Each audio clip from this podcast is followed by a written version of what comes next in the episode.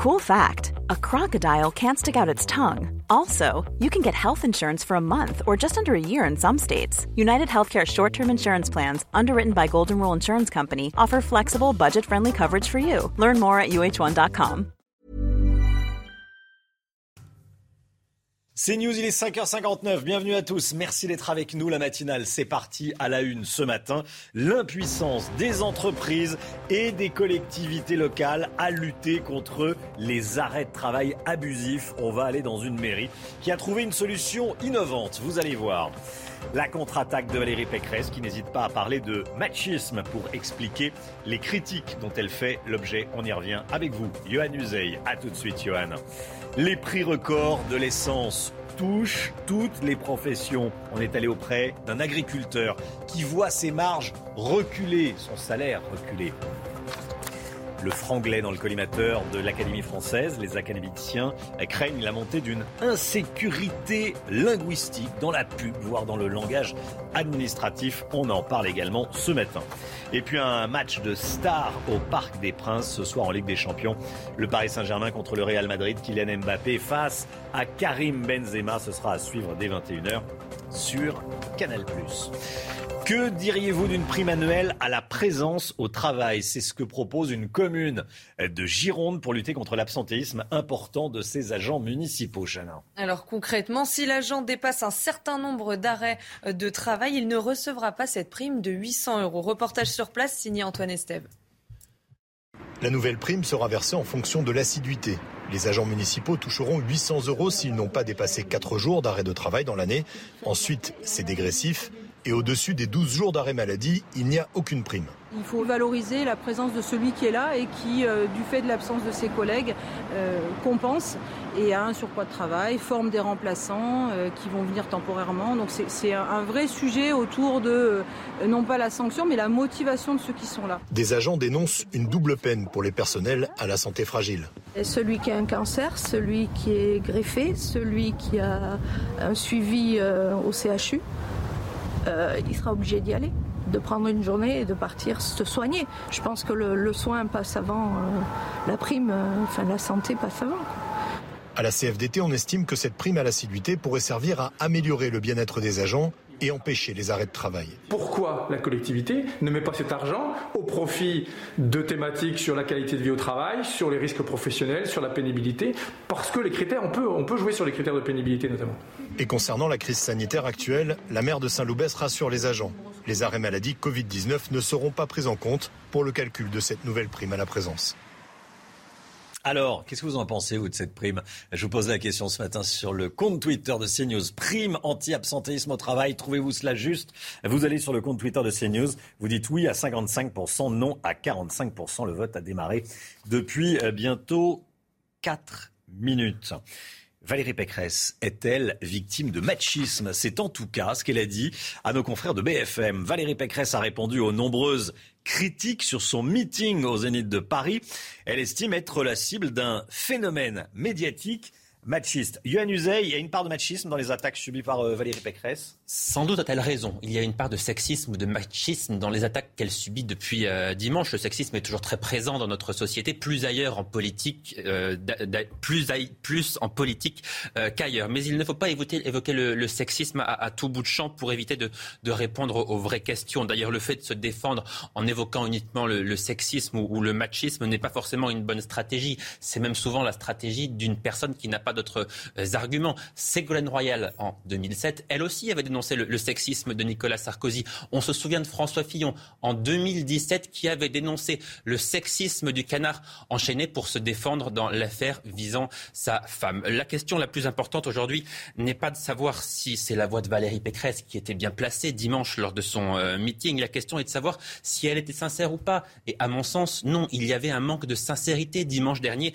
chez Valérie Pécresse. Ce ne sont plus ses idées qu'elle défend. Ce n'est plus sa vision de la France qu'elle défend. C'est la vision de l'aile la plus à droite de son parti politique parce qu'elle est aujourd'hui prisonnière de cette aile. Voilà pourquoi il y a ce manque de sincérité qu'on a vraiment euh, ressenti. Elle avait quitté les Républicains pour dénoncer la dérive droitière. Aujourd'hui, elle est en train de parler de français, de papier et de grands remplacements. Euh, elle est prisonnière d'une candidature qui ne lui appartient plus Dire cela, à mon sens, ça n'est pas faire preuve de sexisme. Merci Johan Uzey. Euh, les prix des carburants restent très hauts en France. On va regarder les évolutions euh, ensemble. Le prix du litre du de gasoil coûte en moyenne 1,71€, près de 6 centimes de plus en un mois. 1,79 euh, pour le 95, le samplon 95 et 1,85 pour le samplon 98.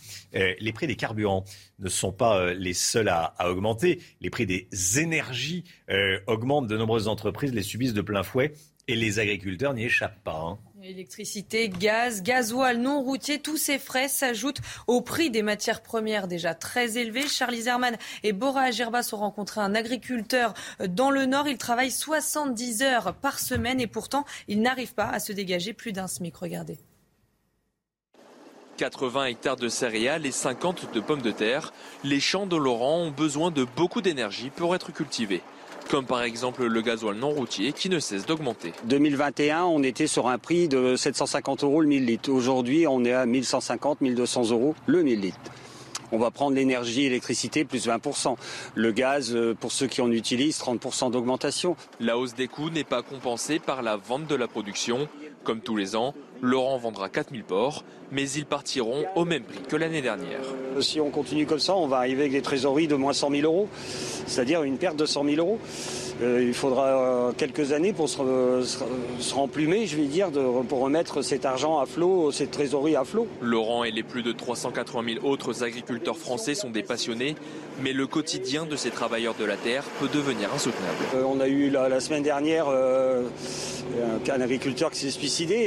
je ne vais pas dire que c'est tout lié à ça, c'est le suicide, c'est une maladie, mais bon, on s'aperçoit quand même du mal-être chez certains de nos agriculteurs. Chaque semaine, Laurent travaille 70 heures, c'est donc deux fois plus que la durée légale de travail d'un salarié, mais en ce moment, il n'arrive même pas à se dégager. Plus d'un SMIC l'inquiétude des, agriculteurs, euh, la marge qui est rognée, qui est rognée, qui est rognée par euh, la hausse des prix des, carburants.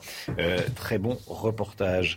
Le franglais, est-ce qu'il prend trop de place dans notre langue française? C'est ce que dénonce un rapport de l'Académie française publié aujourd'hui. C'est une information du Figaro, Chana. Hein. le, franglais, vous savez, ce sont ces anglicismes utilisés un peu partout sur, sur les sites internet ou encore sur les publicités. Eh bien, l'Académie française craint une déstructuration de notre grammaire et une fracture générationnelle. Valentine Leboeuf.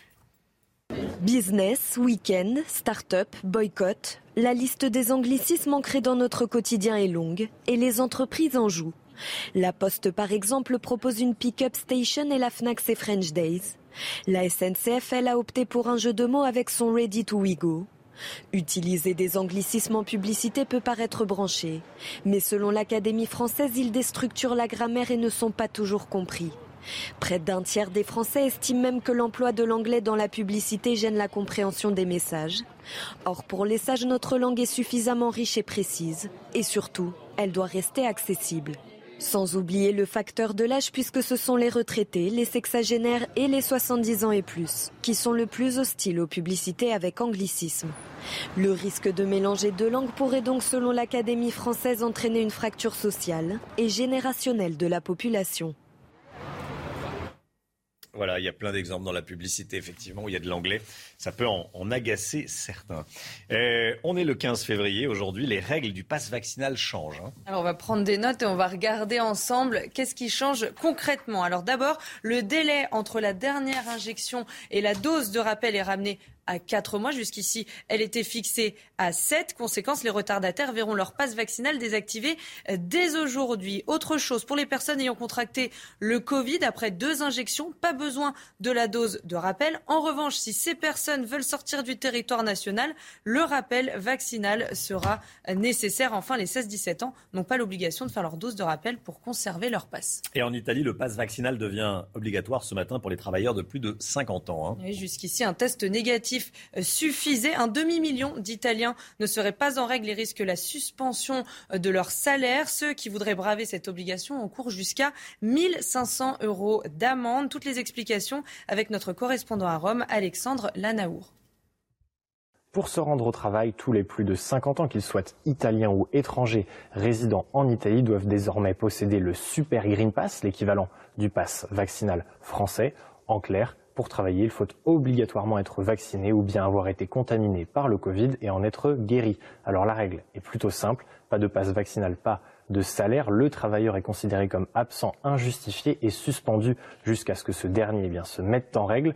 Cela pourrait tout de même concerner près d'un demi-million de travailleurs de plus de 50 ans, encore dépourvus de passe vaccinal. La loi prévoit même jusqu'à 1500 euros d'amende pour qui se déciderait à braver l'interdit et à venir travailler sans ce super green pass.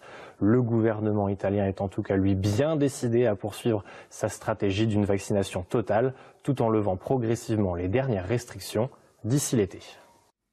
Et puis au Canada, le Premier ministre de la province de l'Ontario a cédé, Chana. Il a annoncé hier la levée prochaine de la quasi-totalité euh, des mesures sanitaires, dont le passeport vaccinal. Objectif évidemment, mettre fin au blocage des manifestants anti-mesures sanitaires qui durent depuis plus de 15 jours. Une enquête pour harcèlement moral ouverte après le suicide du maire de Rezé en Loire-Atlantique. Hervé 58 ans, s'est pendu vendredi dernier à l'intérieur de sa mairie. Et selon le procureur, l'élu et sa famille avaient récemment reçu des courriers malveillants relatifs à sa vie privée et pouvant être considérés comme diffamatoires. Il n'avait pas porté plainte. Douzième jour du procès de Nordal Lelandais depuis hier. C'est la personnalité de l'accusé qui est au cœur de l'audience. Hein. Les psychologues et les psychiatres sont une nouvelle fois attendus, euh, appelés à la barre ce matin. Quels sont les enjeux euh, de ces auditions? On fait le point avec Noémie Schulz, envoyée spéciale à Grenoble. L'enjeu de la journée d'hier et de celle d'aujourd'hui est important. Essayer de mieux cerner la personnalité de l'accusé, aider les jurés à comprendre ce qui l'a amené à passer à l'acte et puis savoir si le risque de réitération des faits, c'est-à-dire le risque de récidive, est élevé.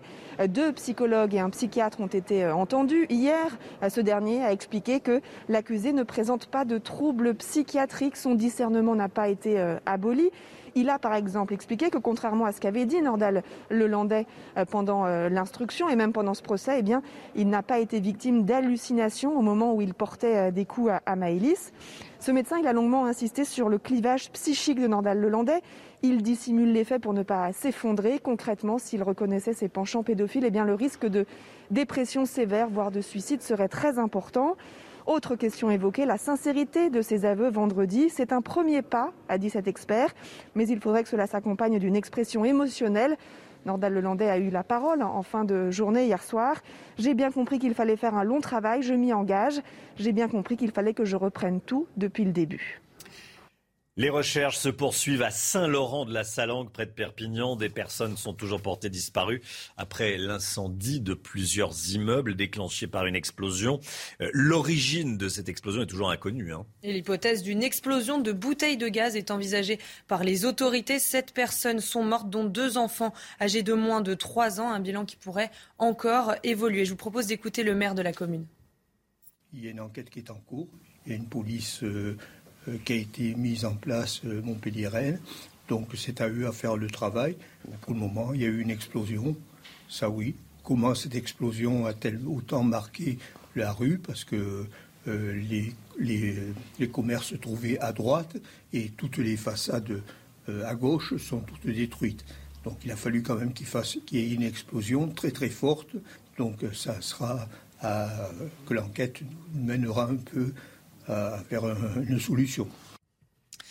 La crise ukrainienne, il n'y a pas de signe concret de désescalade, a dit Washington. Hier soir, le Pentagone affirme que Poutine, Vladimir Poutine n'a pas pris sa décision d'une éventuelle euh, attaque de, l'Ukraine. Les Américains s'alarment que les Chinois soutiennent Moscou. Du côté des Ukrainiens, euh, on s'attend à une attaque russe demain. Une journée de l'unité a d'ailleurs été décrété. Donald Trump, qui est lâché par son cabinet d'experts comptables aux États-Unis, ils affirment que ses déclarations financières entre 2011 et 2020 ne sont pas fiables. Ils, ce sont les experts comptables qui travaillent sur le dossier euh, de Donald Trump. L'ancien président américain fait l'objet d'une enquête pour une possible fraude fiscale. On part aux États-Unis retrouver Elisabeth Guedel. Elisabeth, la justice américaine a des doutes sur euh, les finances de Donald Trump. Expliquez-nous.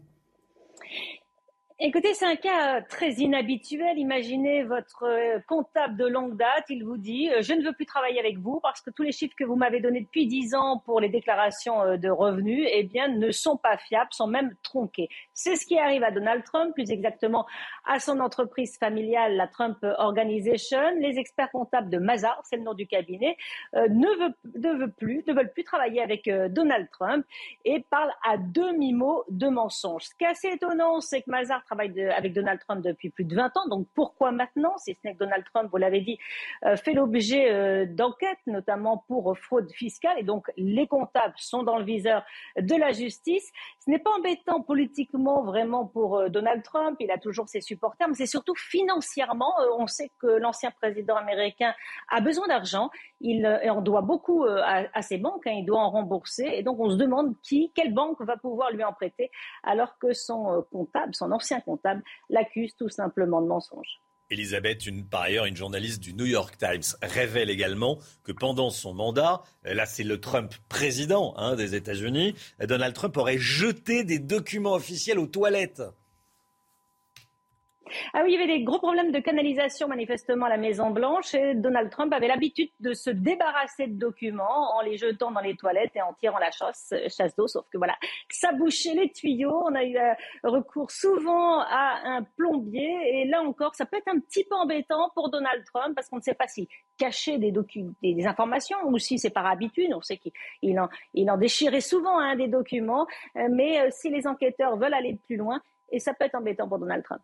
Merci beaucoup, Elisabeth Guedel. Voilà, ça fait sourire les canalisations des toilettes euh, bouchées à cause de, euh, de Donald Trump et de son administration qui jetaient les archives euh, aux, toilettes. Merci beaucoup, Elisabeth Guedel. Allez, retour en France. Eh, bonne journée, bonne nuit plutôt, Elisabeth. Eh, retour en France avec peut-être bientôt la fin de ces mobilettes, de ces scooters, de ces motos qui font énormément euh, de bruit et qui gênent tout le voisinage. Il y a des radars anti-bruit qui sont installés, notamment dans la capitale, Chana. Hein. Le premier a été inauguré hier dans le 20e arrondissement de Paris. Alors, comment ça marche? On voit ça avec Jérémy Rousset et Adrien Spiretti. À l'angle de la rue d'Avron et de la rue Tolin, le premier radar anti-bruit a été installé à Paris pour le plus grand plaisir des habitants du quartier, agacés par ces nuisances quotidiennes. Euh, moi, je pense que c'est beaucoup mieux parce qu'il y a beaucoup. Les, gens qui roulent en moto, il fait beaucoup de bruit et, ça nous empêche dormir. Et il y a des fois, euh, c'est infernal, hein, ces bruits-là. Ah, il y a du bruit, il y a du bruit. Il y a plein d'échappements qui sont pas aux normes, hein, ça c'est clair. Hein. Il y a des motos qui s'amogènent trop, trop, trop. Surtout après, après le 10 heures de soir. 90 décibels, c'est le niveau sonore maximal autorisé par cet appareil équipé de quatre micros et deux caméras pour faciliter le travail des forces de l'ordre habituées à ce type d'infraction. Pour moi, ça va être du plus, mais on va dire que ça va être une place où oui, on aura moins à agir. Donc on pourra, ça pourra nous permettre d'agir sur, sur d'autres points. Un radar similaire est installé aujourd'hui rue Cardinet, dans le 17e arrondissement de Paris. En phase de test, les verbalisations commenceront lors de la seconde phase d'expérimentation, prévue à partir du printemps 2023. Les propriétaires de véhicules trop bruyants devront alors s'affranchir d'une amende de 135 euros. Voilà, est-ce que c'est une bonne ou une mauvaise idée? Alors effectivement, le radar, ça veut dire qu'il va y avoir des PV à terme, ça veut dire des amendes. Bon, très bien. Euh, après, effectivement, certains sont un peu égoïstes. Hein. Ça ils roulent sur des scooters, sur des deux roues, sur des motos qui font un barouf, un bruit d'enfer, et sans penser, euh, sans penser aux autres. Ça peut être une solution pour calmer les ardeurs de, certains. Euh, regardez la question Twitter que je vous pose ce matin sur le compte Twitter de CNews. Prime anti-absentéisme au travail. Est-ce que vous trouvez ça juste une prime pour ceux qui n'abusent pas des arrêts de travail. Oui, vous trouvez ça juste à 54%. Non, vous ne trouvez pas ça juste à 46%. Vous continuez à voter sur le compte Twitter de CNews. L'écho tout de suite, on va parler des voyages d'affaires. Sombre prévision pour les voyages d'affaires. On voit ça avec Eric de Maten. Plusieurs études révèlent que les entreprises vont couper dans les dépenses de déplacement pour leur euh, personnel leurs salariés. Eric de Reitmaten, vous avez des, euh, chiffres, hein, ce matin. Hein. Oui, c'est un phénomène mondial. Hein. C'est vrai qu'avec la crise, eh bien, le télétravail s'est développé. Mmh. Et donc, qu'est-ce qui s'est passé? On a mis en place des applis que vous connaissez maintenant, hein, que ce soit euh, par exemple Zoom, que ce soit Teams. Eh bien, ça a donné des idées aux entreprises parce que théoriquement, avec la fin de la crise, ces entreprises auraient dû théoriquement relancer le voyage d'affaires, surtout que les, les contrôles quand même ont été allégés hein, pour les frontières. Eh bien, pas du tout. Les entreprises ont pris, j'allais dire, le mauvais réflexe de continuer ces réunions en visio. Alors, je vous donne deux chiffres. Le premier concerne la France. La SNCF, d'ailleurs, commence à s'inquiéter euh, assez gravement parce qu'elle pensait que la crise allait relancer les déplacements business. Là, vous allez voir, rien qu'au mois de janvier, il manquait 75% des clients à faire dans les TGV par rapport à la période d'avant-crise. 75 clients à faire. Et on sait que la clientèle à faire représente, selon la SNCF, 40% des recettes TGV. Donc, gros problème. Si on regarde aux États-Unis l'étude de Starburst, qui est un cabinet spécialisé, là, c'est carrément les ventes hebdomadaires de billets d'avion.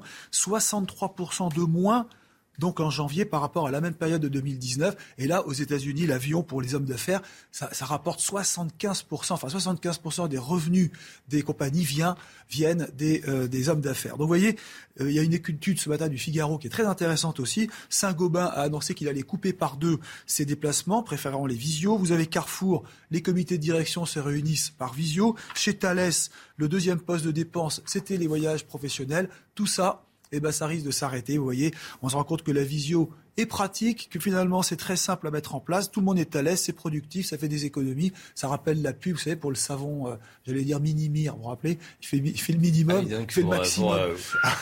Pour, remonter, là, c'est euh, l'histoire de la pub. C'est facile, c'est pas cher, ça peut rapporter gros. Bon, merci beaucoup Eric.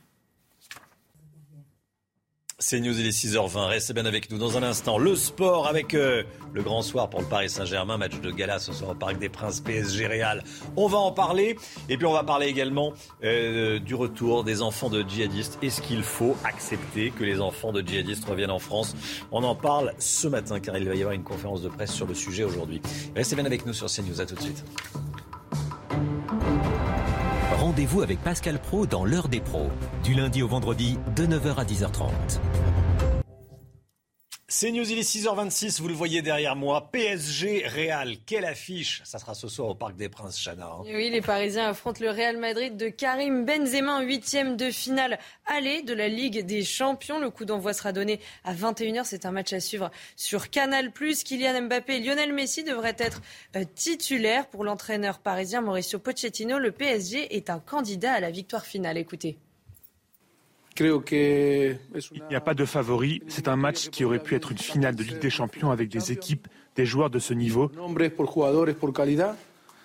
Le PSG attend ce titre depuis 50 ans et nous sommes les prétendants.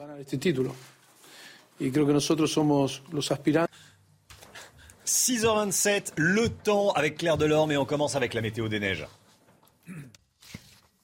Claire Delorme, le temps est humide et doux aujourd'hui. Hein. Exactement, c'est la tendance, mais aussi quelques belles éclaircies ont pu se développer hein, sous ces nuages assez denses, comme c'était le cas par exemple hier à Lorient dans le Morbihan. Donc la grisaille, elle, vient, elle va en effet donc perdurer euh, sur l'ensemble du pays avec quelques averses hein, qui seront faibles, avec une limite pluie neige à 800 mètres en altitude, et puis surtout des pluies qui seront beaucoup plus intermittentes à l'ouest. Le soleil revient par la Méditerranée, et entre-temps, quelques petites éclaircies vont se développer du Limousin vers les Hauts-de-France. Dans l'après-midi, eh bien cette perturbation va se décaler dans l'intérieur des terres avec des pluies beaucoup plus continues de la Bretagne, là encore vers les Hauts-de-France, avec en prime le vent qui va se renforcer 80 km heure, mais le soleil se maintient en Méditerranée, mais avec attention, un risque d'avalanche au niveau des Alpes du Sud. Pour les températures, pas de gelée en matinée, jusqu'à 8 degrés en direction de Perpignan, et dans l'après-midi, encore au-dessus des normales de saison dignes d'une mi-mars, jusqu'à 15 degrés, là encore, toujours pour les mêmes pour le bassin méditerranéen. C'est News, il est 6h30 pile. Bienvenue à tous. Merci d'être avec nous à la une ce matin. Faut-il rapatrier les enfants de djihadistes partis faire la guerre en Syrie? Des associations poussent pour que le gouvernement les fasse revenir en France. Quel risque prendrait-on On va voir ça dans un instant et puis on va en parler avec vous. Johan Uzey. A tout de suite, Johan. La contre-attaque de Valérie Pécresse qui n'hésite pas à parler de machisme pour expliquer les critiques dont elle fait l'objet. Les prix des carburants restent très hauts. Jusqu'où ça pourrait monter? On sera dans un instant avec l'un des plus grands spécialistes de l'économie euh, française, l'un des plus grands spécialistes des matières premières, Philippe Chalmin. A tout de suite, Philippe Chalmin. Et puis un match de stars au Parc des Princes ce soir en Ligue des Champions. Le Paris Saint-Germain contre le Real Madrid. Kylian Mbappé face à Karim Benzema à suivre dès 21h sur Canal+. La France doit-elle rapatrier les enfants de djihadistes français partis en Syrie? La Ligue des droits de l'homme organise une conférence de presse aujourd'hui pour demander le retour de ces 200 enfants retenus dans des camps au nord-est de la Syrie. La France continuera de rapatrier les enfants, les mineurs isolés et les orphelins. C'est ce qu'a dit Jean-Yves Le Drian hier chez nos confrères de France 5. Alors quels seraient les dangers pour la France? On voit ça avec Kinson. La doctrine de l'État français et le rapatriement au cas par cas d'enfants seuls, sans leur mère. Des enfants en bas âge qui n'ont connu que violence et misère. Il y a 200 enfants qui sont actuellement avec des mères très malheureuses et dans des situations de désocialisation.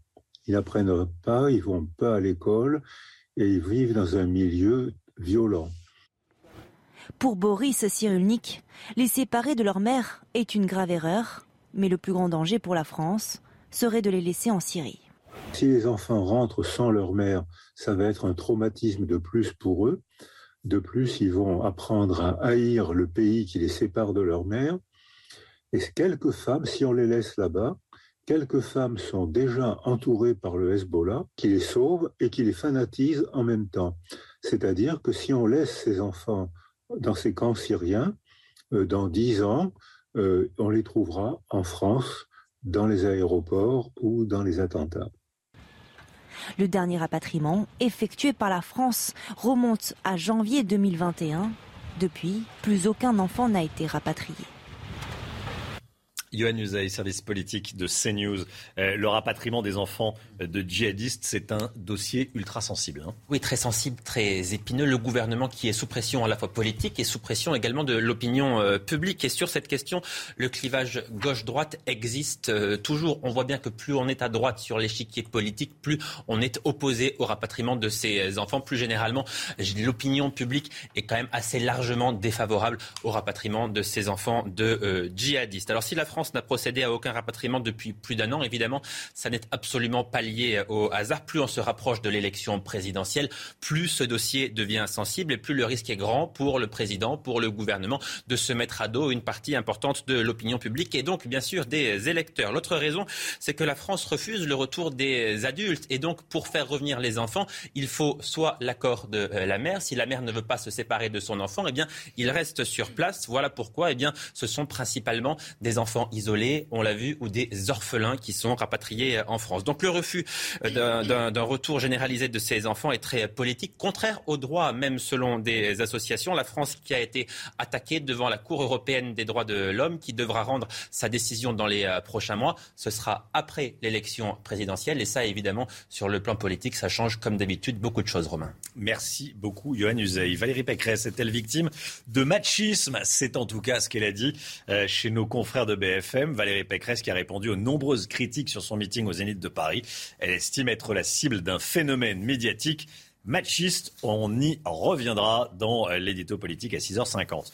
Les prix des carburants, ils restent très hauts en France. On va regarder ensemble l'évolution des prix, Chana. Hein. Alors d'abord, le prix du litre de gasoil coûte en moyenne 1 euro pardon, 71, c'est plus 5,8 centimes par litre en un mois. Si vous utilisez du samplon 95, vous dépensez en moyenne 1,79€ par litre. Enfin, si vous roulez au samplon 98, vous payez en moyenne 1,85€. Alors, comment réagissez-vous à, à ces prix toujours plus hauts? On vous a posé la question.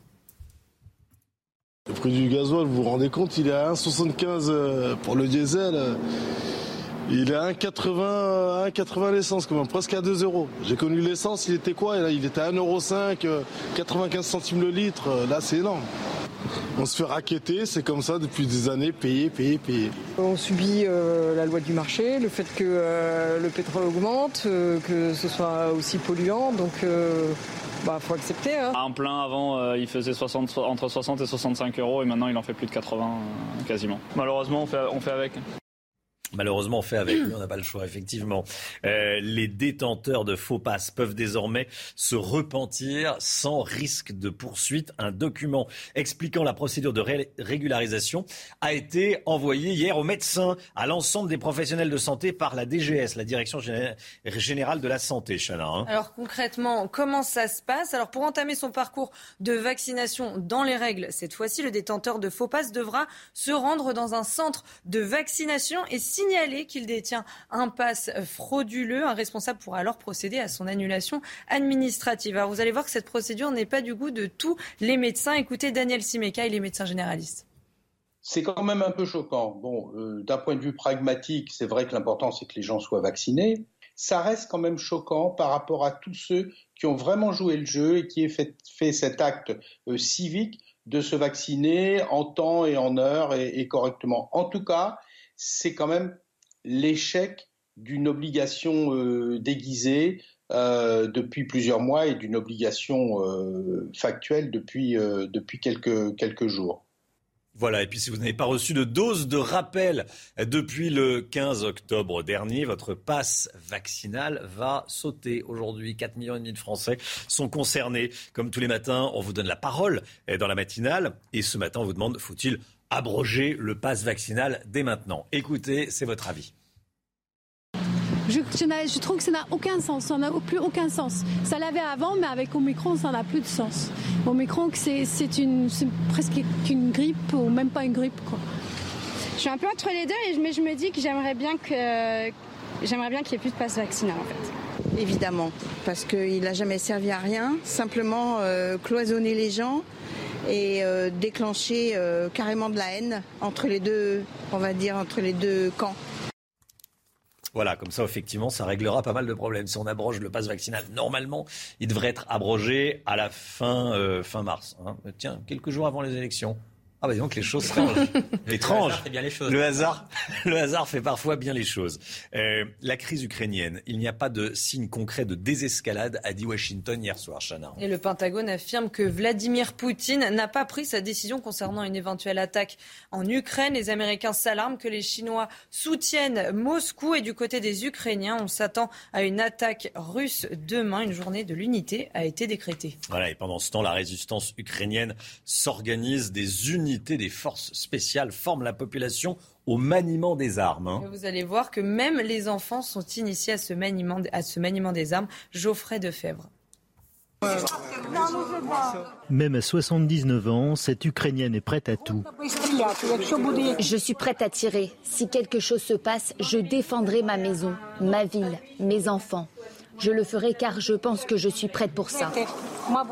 Comme les habitants de Mariupol, ville portuaire de la région du Donbass, elle s'initie au maniement des armes en cas d'attaque de la Russie. Pour se former à défendre leur pays, les Ukrainiens n'hésitent pas à venir en famille. Vous voulez savoir pourquoi nous sommes venus avec mon fils Nous voulons être prêts à tout et je veux qu'il sache tout faire. À l'aide des forces spéciales de la garde nationale, les Ukrainiens apprennent à monter et démonter les armes, à les charger et à viser. Alors que les ressortissants des pays étrangers sont invités à quitter le pays, la population se prépare, même si elle ne souhaite pas le conflit. Ce sera dangereux pour les diplomates étrangers de rester en Ukraine, alors je pense que c'est une bonne chose qu'ils partent. Nous ne devons pas céder à la panique ou à l'agressivité. Les pays étrangers nous aident encore, ils nous comprennent encore. Mais mon message, c'est que nous devons faire plus d'actions ensemble pour stopper une invasion russe. Aujourd'hui, plus de 100 000 soldats russes sont toujours positionnés à la frontière russo-ukrainienne. Le franglais, est-ce qu'il prend trop de place dans la langue française? C'est en tout cas ce que dénonce un rapport de l'Académie française publié aujourd'hui. C'est une information du Figaro. Euh, le franglais, ce sont euh, ces anglicismes, en tout cas ce mélange de français et d'anglais. Regardez euh, quelques exemples. La Poste, Pick-up Station, voilà pour les récupérer ces, colis. Snack, les French Days. Qu'est-ce qu'il y a d'autre? SNCF. Alors Ready to We Go. Euh, est-ce que vous êtes prêts, We Go Voilà. Bon, donc euh, l'Académie française dit qu'il y, a danger. Notamment, elle parle d'insécurité linguistique parce que certains vont, vont pas comprendre. Éric de Reitmaten, qu'est-ce que vous en pensez, vous? Tiens. Ben, je pense que c'est, euh, il faut. Ça existait déjà à l'époque de Jacques Toubon. Vous vous rappelez la loi anti. Donc c'est pas nouveau, mais c'est vrai que les mots se développent. Je pensais au drive. Quand vous allez faire vos courses sur Internet, le collect, le drive, c'est des mots devenus anglais, c'est une erreur. Hmm. Alors qu'on doit défendre avant tout la langue française. Donc moi, je suis vraiment d'accord avec l'Académie. Bon, et c'est, ça fait, ça fait débat. Effectivement, faut vivre avec son temps. Mais c'est vrai que Ouigo, rien que le nom du TGV, il euh, faut le comprendre. Généralement, je dis, je prends un TGV, mais euh, il y a Ouigo, il y a, il y a Inouï. Euh, non, Johan, vous, avez, voulu réagir? Non, non, il faut être vigilant parce qu'effectivement, il y a une partie de la population qui ne comprend pas forcément ce que ça veut dire, qui n'a pas accès à l'anglais tel que les jeunes y, y ont accès. Hmm. Mais après, ça ne me dérange pas plus que ça parce que j'appartiens sans doute à une génération qui comprend quand même assez facilement l'anglais. Le prix des carburants reste très haut en France, 1,71€ en moyenne le litre de gasoil, euh, plus 5,8 euh, centimes par litre depuis un mois. Le samplon 95 augmente également, le samplon 98 augmente euh, également. On en parle avec Philippe Chalmin, économiste, professeur d'histoire économique à l'Université de Paris-Dauphine. Vous êtes Philippe Chalmin, l'un des meilleurs spécialistes euh, des prix du pétrole. Bonjour, merci d'être euh, avec nous. Le prix de l'essence atteint des, sommets. Hein. Euh, première question qu'on se pose quand on est automobiliste, comme 80% des Français, est-ce que ça va continuer à grimper? Dans les jours qui viennent, ça va continuer, puisqu'il y a toujours un décalage entre l'évolution du prix du pétrole et bien entendu l'évolution du prix des carburants. Il se passe une semaine à 10 jours.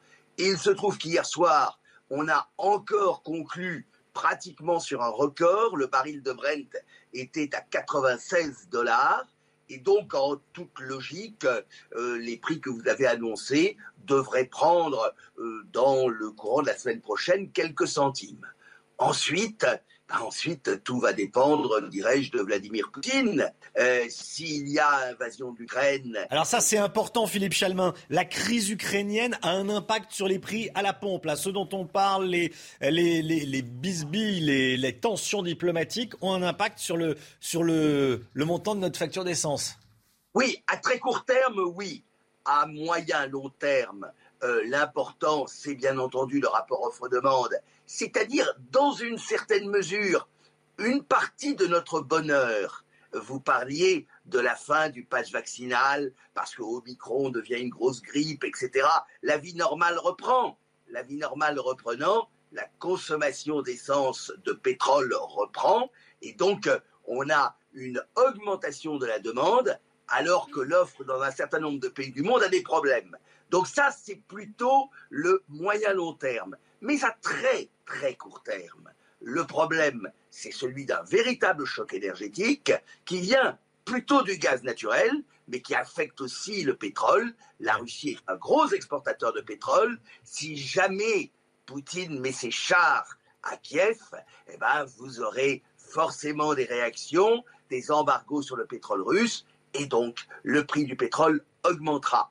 De combien, je n'en sais rien. Il faut quand même savoir puisque dans le reportage, on voyait quelqu'un qui parlait de euh, l'essence. Alors, prenons le samplon 95. Le samplon 95, donc on a vu, je crois qu'il est à 1,78. Pour qu'il arrive à de la barre symbolique des 2 euros le litre, pour un prix moyen, c'est-à-dire la moyenne entre les supermarchés et les autoroutes, bien entendu, il faudrait quand même le baril de Brent monte à à peu près calcul sur un bout de table dans la zone des 130 dollars. On en est quand même encore assez loin. On en est encore assez loin. Merci beaucoup Philippe Chalmin. Merci de nous avoir euh, éclairé. Je, le rappelle, vous êtes l'un des, voilà, des meilleurs spécialistes des prix du pétrole. Donc quand on a une question à vous poser sur l'évolution des prix, euh, enfin quand on se pose des questions sur l'évolution des prix, c'est à vous qu'il faut la poser. Merci beaucoup. Mais je vous rappelle que les prévisionnistes réclament le droit de se tromper aussi.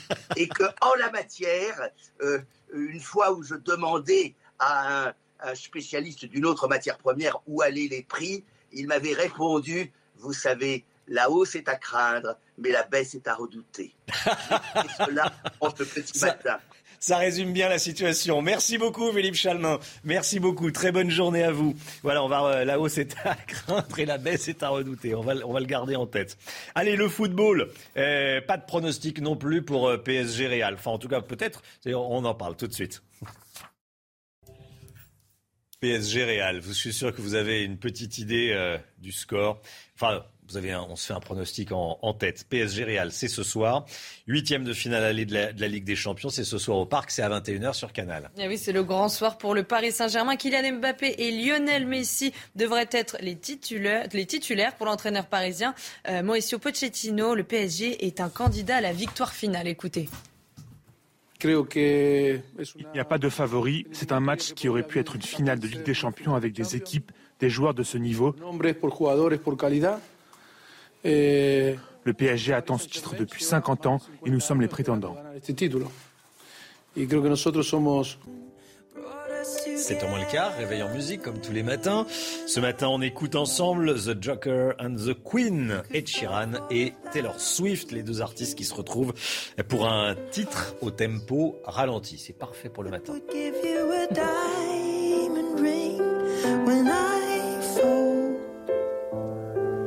You see the best in me, the Joker and the Queen.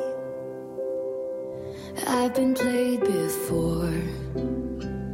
If you hadn't guessed, so I kept my cards close to my foolproof vest. But you called my bluff. And saw through all my tells.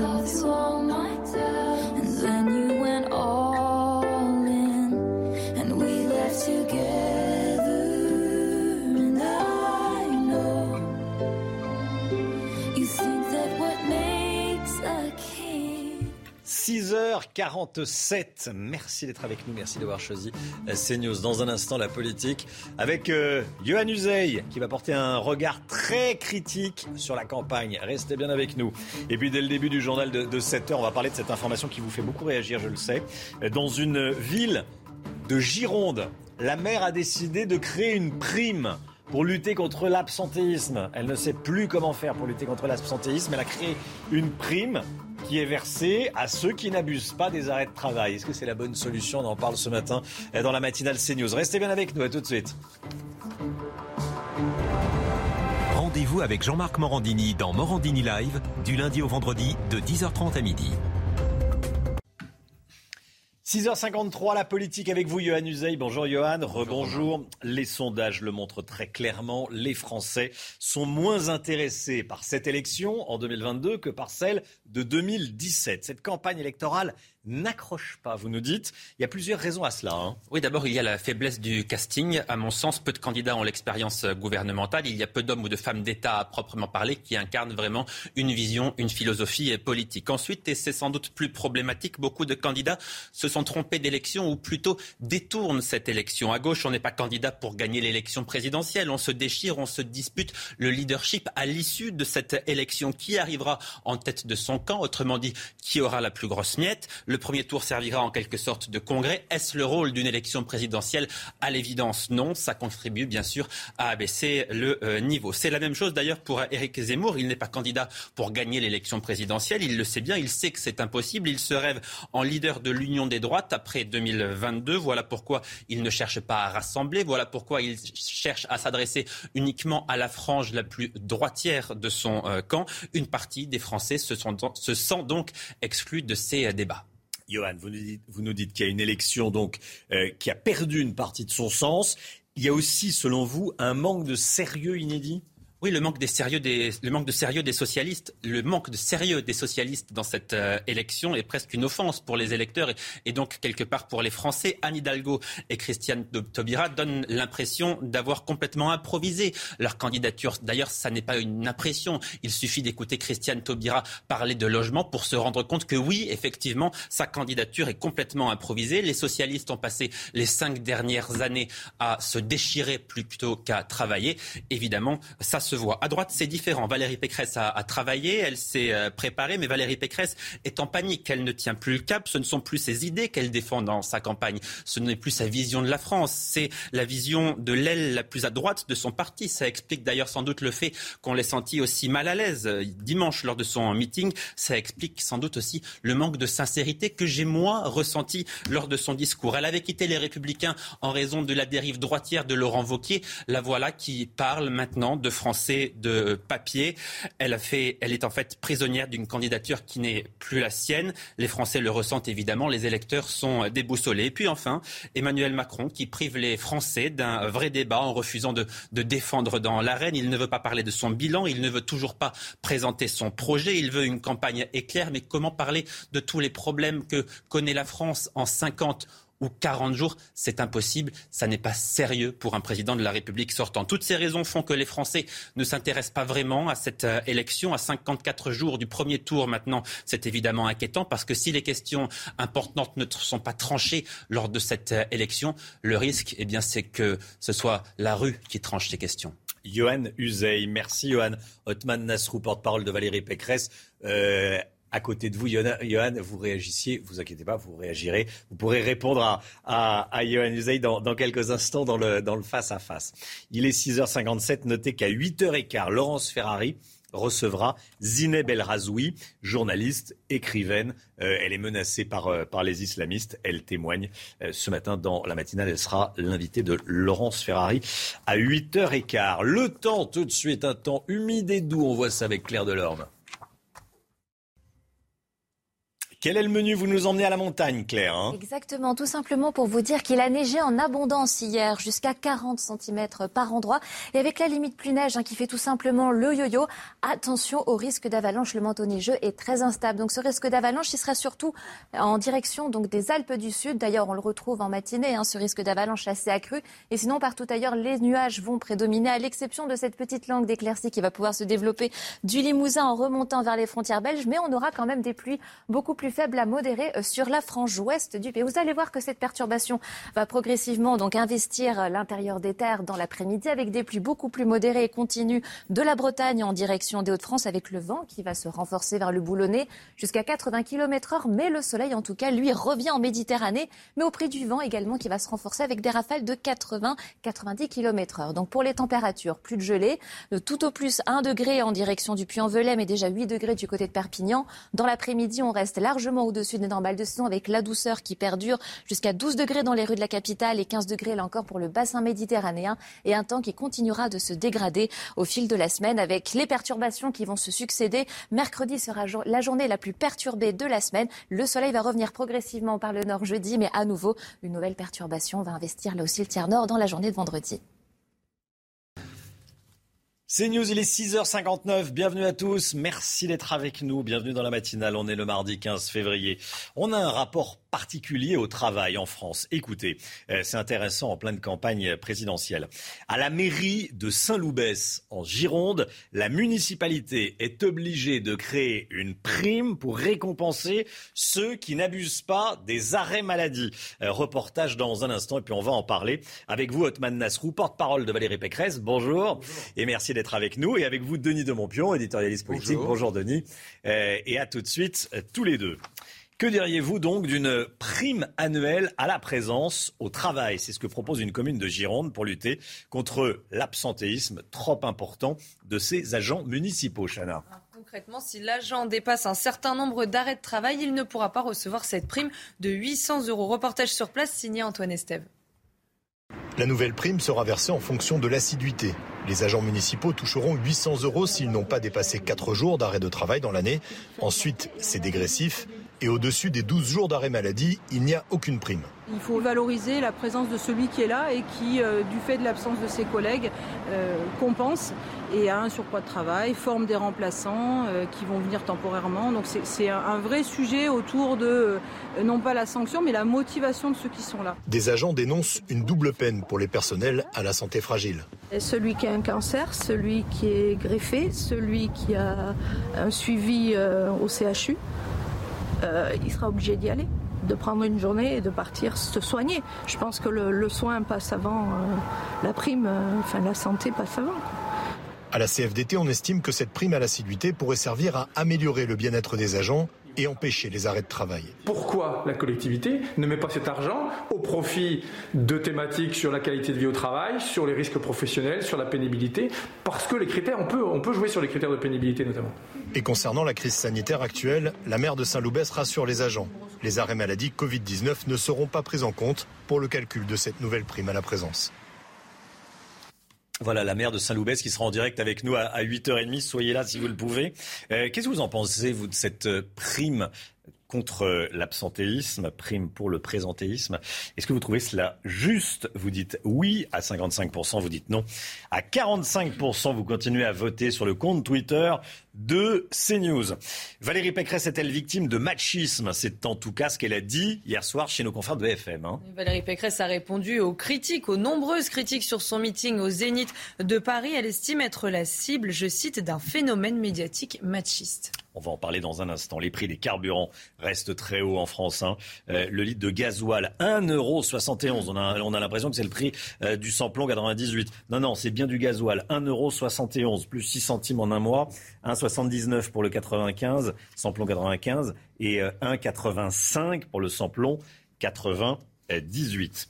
Le franglais prend-il trop de place dans la langue française? On se pose la question euh, parce que l'Académie française publie un rapport aujourd'hui. Elle euh, dénonce l'insécurité linguistique que ça crée, ce franglais. Hein. C'est une information publiée dans le Figaro ce matin. Le franglais, vous savez, c'est ce mélange de français et d'anglais utilisé un peu partout sur les sites internet ou encore dans les publicités. On va regarder quelques exemples ensemble. La Poste, Pickup Station, Fnac, French Days ou encore la SNCF qui demande alors Ready to we go.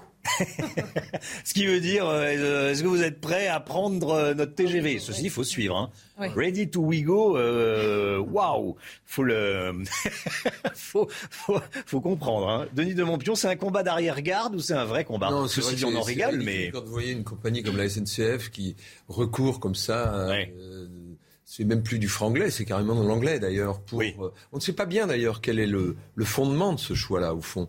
Euh, Est-ce que c'est pour séduire les voyageurs britanniques qui sont... Parce que quand on a 15 ans, euh, ça va. Quand on en a 40, euh, ready to we go, bon, ready ça va. Le we go, déjà le we go, c'était déjà pas très heureux. J'appelle ça un TGV. Hein, ça, ça, ajoute à une vraie confusion. Quoi. Otman Nasrou, tiens. Ah bah pour moi, c'est même pas du franglais, c'est du n'importe quoi parce que c'est incompréhensible. Même quand on parle anglais, euh, c'est syntaxiquement. Euh, Donc moi, j'ai pas de problème à ce qu'on puisse utiliser des mots en anglais de temps en temps. Je veux dire, on n'est pas obligé d'avoir une conception de la langue française qu'on enferme dans un coffre-fort et qui ne bouge et qui, ne bouge jamais au gré d'une figure de style ou d'une expression, mais il faut quand même qu'on fasse très attention quand on est une institution, et eh bien évidemment aux mots qu'on utilise, parce que là, ça a une portée particulière. Cela dit, ça entraîne des glissements très curieux, parce que on voit aujourd'hui que dans les euh, journaux les plus sérieux, on ne parle plus de d'objets d'occasion, mais de seconde main. Oui, second hand. Ah oui, c'est alors voilà, c'est un, un français, euh, vraiment caractérisé. Et aujourd'hui, vous trouvez ça dans régulièrement dans les radios, la télé, les journaux. C'est vrai, je me suis fait la, réflexion. Bon, allez, Valérie Pécresse, euh, elle évoque le machisme des critiques envers elle après son meeting au, Zénith. C'est vrai que ça a suscité quelques critiques, notamment sur la forme. Sur le fond aussi, on peut en parler, mais notamment sur la forme. Oui, euh, Mais euh, à commencer par Rachida Dati, qui... a plus ample Oui, qu'on ne peut pas accuser de machisme. Non, on ne peut pas l'accuser. Donc, plutôt, c'est assez misérable comme euh, critique, plutôt que d'accuser le, machisme, elle devrait peut-être se remettre en cause et voir ce qui ne décolle pas depuis euh, sa campagne. Il y a un problème. Euh, quand elle s'est déclarée, il y a eu des sondages qui ont dit qu'il y avait un frémissement qu'on n'a pas véritablement pu mesurer dans l'opinion et depuis ça n'a pas ça n'a pas accroché véritablement. D'ailleurs euh, on a eu toujours un peu le sentiment qu'elle essayait de faire une synthèse euh, entre tout ce que les candidats à la primaire avaient la primaire euh, pour, désigner le candidat républicain avait annoncé, sans véritablement se démarquer des autres concurrents. Otman Nasrou, c'est la, c'est la bonne réponse aux critiques? Incontestablement, on a des représentations d'un grand discours qui ne sont pas forcément les mêmes selon qu'on est qu'on soit un homme ou selon qu'on soit une femme avec une voix différente, etc. Donc elle, elle, a, elle, a, raison de le dire. Moi, je suis frappé du fait qu'on commente autant la forme et qu'on. Vous dites, vous dites que. Euh, euh, on, on, on, attend avec un homme un, un discours testostéroné hein, qu'on n'a pas avec une femme, et c'est une autre façon de faire de la politique, c'est ça? C'est une autre façon de faire de la politique, mais encore une fois, moi ce qui me frappe, c'est qu'on ait beaucoup parlé de la femme et très peu du fond, moi, je suis très fier de soutenir une candidate qui n'est pas une comédienne. qui n'est pas là euh, simplement pour faire des grandes envolées lyriques, hmm. qui préfère les actes concrets. Et je suis frappé quand même que dans notre pays, on préfère maintenant, effectivement, eh bien, les grandes paroles creuses aux actes concrets, les, grands, les effets de manche plutôt que les propositions de fond. C'est ça qui me frappe. On est à deux mois d'une élection présidentielle majeure. La campagne qui ne décolle pas aujourd'hui, c'est celle d'Emmanuel Macron. Hmm. Parce qu'il nous fait croire qu'il n'est pas en campagne. Il fait tout pour esquiver l'analyse et le débat autour de son bilan. Et c'est ça qui est grave, parce qu'on a des questions de fond à trancher. Alors c'est vrai qu'il ne se met pas les mains dans le cambouis. Euh, malgré tout, le calcul est plutôt bon parce que ça se bagarre derrière. Mais effectivement, il n'y va pas. Il ne va pas au, il va pas au charbon pour l'instant. Oui, mais c'est une, marque de mépris pour les Français. Hmm on a besoin de savoir ce qu'il pense. Après cinq années aux responsabilités, on ne sait pas ce qu'il pense sur le nucléaire. on ne sait pas ce qu'il pense sur la réforme des retraites. C'est pas la première fois qu'un président en exercice attend le dernier moment. Je crois que le général de Gaulle avait attendu 31 jours avant de se, déclarer. Donc peut-être pas comparer Emmanuel Macron au général. Non, non, c'est pas question. Mais je veux dire sur le sur le, le délai. Euh, il a tout intérêt à profiter de sa position à l'Élysée pour en effet euh, faire des annonces sur le nucléaire, etc. etc. Mais euh, on ne peut pas lui faire grief d'attendre le dernier moment. Non, le problème de Valérie Pécresse, et on l'a vu dimanche d'ailleurs. Alors vous dites le, fond, le fond, le fond. Le lendemain de son intervention, euh, c'est ce qu'elle a essayé de mettre en avant. La difficulté, c'est qu'elle a quand même passé un long moment à parler d'elle-même, de ses parents, de sa famille, etc on est hors sujet. Il y a, alors là, il y a une volonté, on voit bien, de faire une campagne à l'américaine, d'une certaine manière. En aucun cas. On n'arrête pas de dire on ne la connaît pas, il faut hmm. qu'elle fende l'armure, etc. Enfin, moi, ce que je remarque, c'est que quoi qu'elle fasse, Valérie Pécresse, elle est au centre de toutes les critiques. Des critiques de la Macronie, qui essaye d'installer ce face-à-face avec les extrêmes.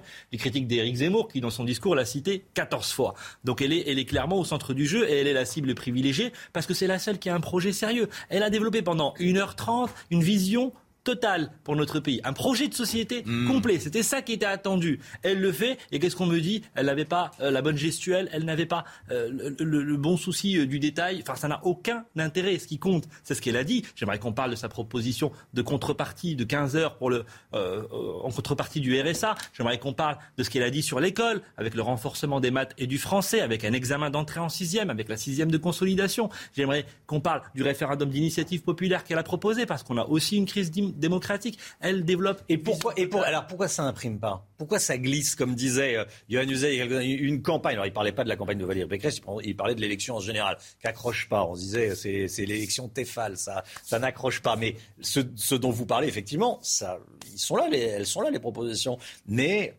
ça ça imprime pas dans l'opinion. Pourquoi? Et parce qu'il y a ce rideau de fumée macroniste qui consiste à faire en sorte qu'on parle hmm. des sujets de fond le plus tard possible, parce qu'on a un président de la République dont on ne sait pas ce qu'il pense sur le nucléaire. Un jour, il veut fermer 14 réacteurs. Deux ans plus tard, il veut en ouvrir 14. On ne sait pas ce qu'il pense de la réforme des retraites après cinq années de responsabilité. Un jour, il ne faut pas toucher à l'âge légal de départ. Le lendemain, pourquoi pas On verra pour le prochain quinquennat. C'est quelque chose qui est prévisible. une blague. Allez, Denis vous, vous répond et ensuite on change de sujet. Éric Zemmour, vous le disiez tout à l'heure, euh, cite dans ses interventions 14 fois Valérie Pécresse. Pourquoi? On sait bien que il dispute le premier tour et l'enjeu du premier tour, c'est d'être au second. Alors évidemment, plus Valérie Pécresse sera affaiblie euh, par ses adversaires, plus évidemment où Marine Le Pen. Zemmour va monter. Zemmour ont, des chances de, Les enfants de djihadistes. La Ligue des droits de l'homme fait une, euh, conférence de presse aujourd'hui pour demander le retour euh, des enfants de, de djihadistes. Sujet sensible s'il en est. Question est-ce qu'il faut les faire revenir. Aujourd'hui, la doctrine, c'est du compte-goutte, euh, pas les parents, uniquement les enfants et, euh, avec l'accord de la mère, si euh, tant est qu'il y a encore une mère. voilà. Donc on fait revenir les orphelins et, on, et, au compte-goutte quand il y a, une mère de famille qui est, qui est encore présente.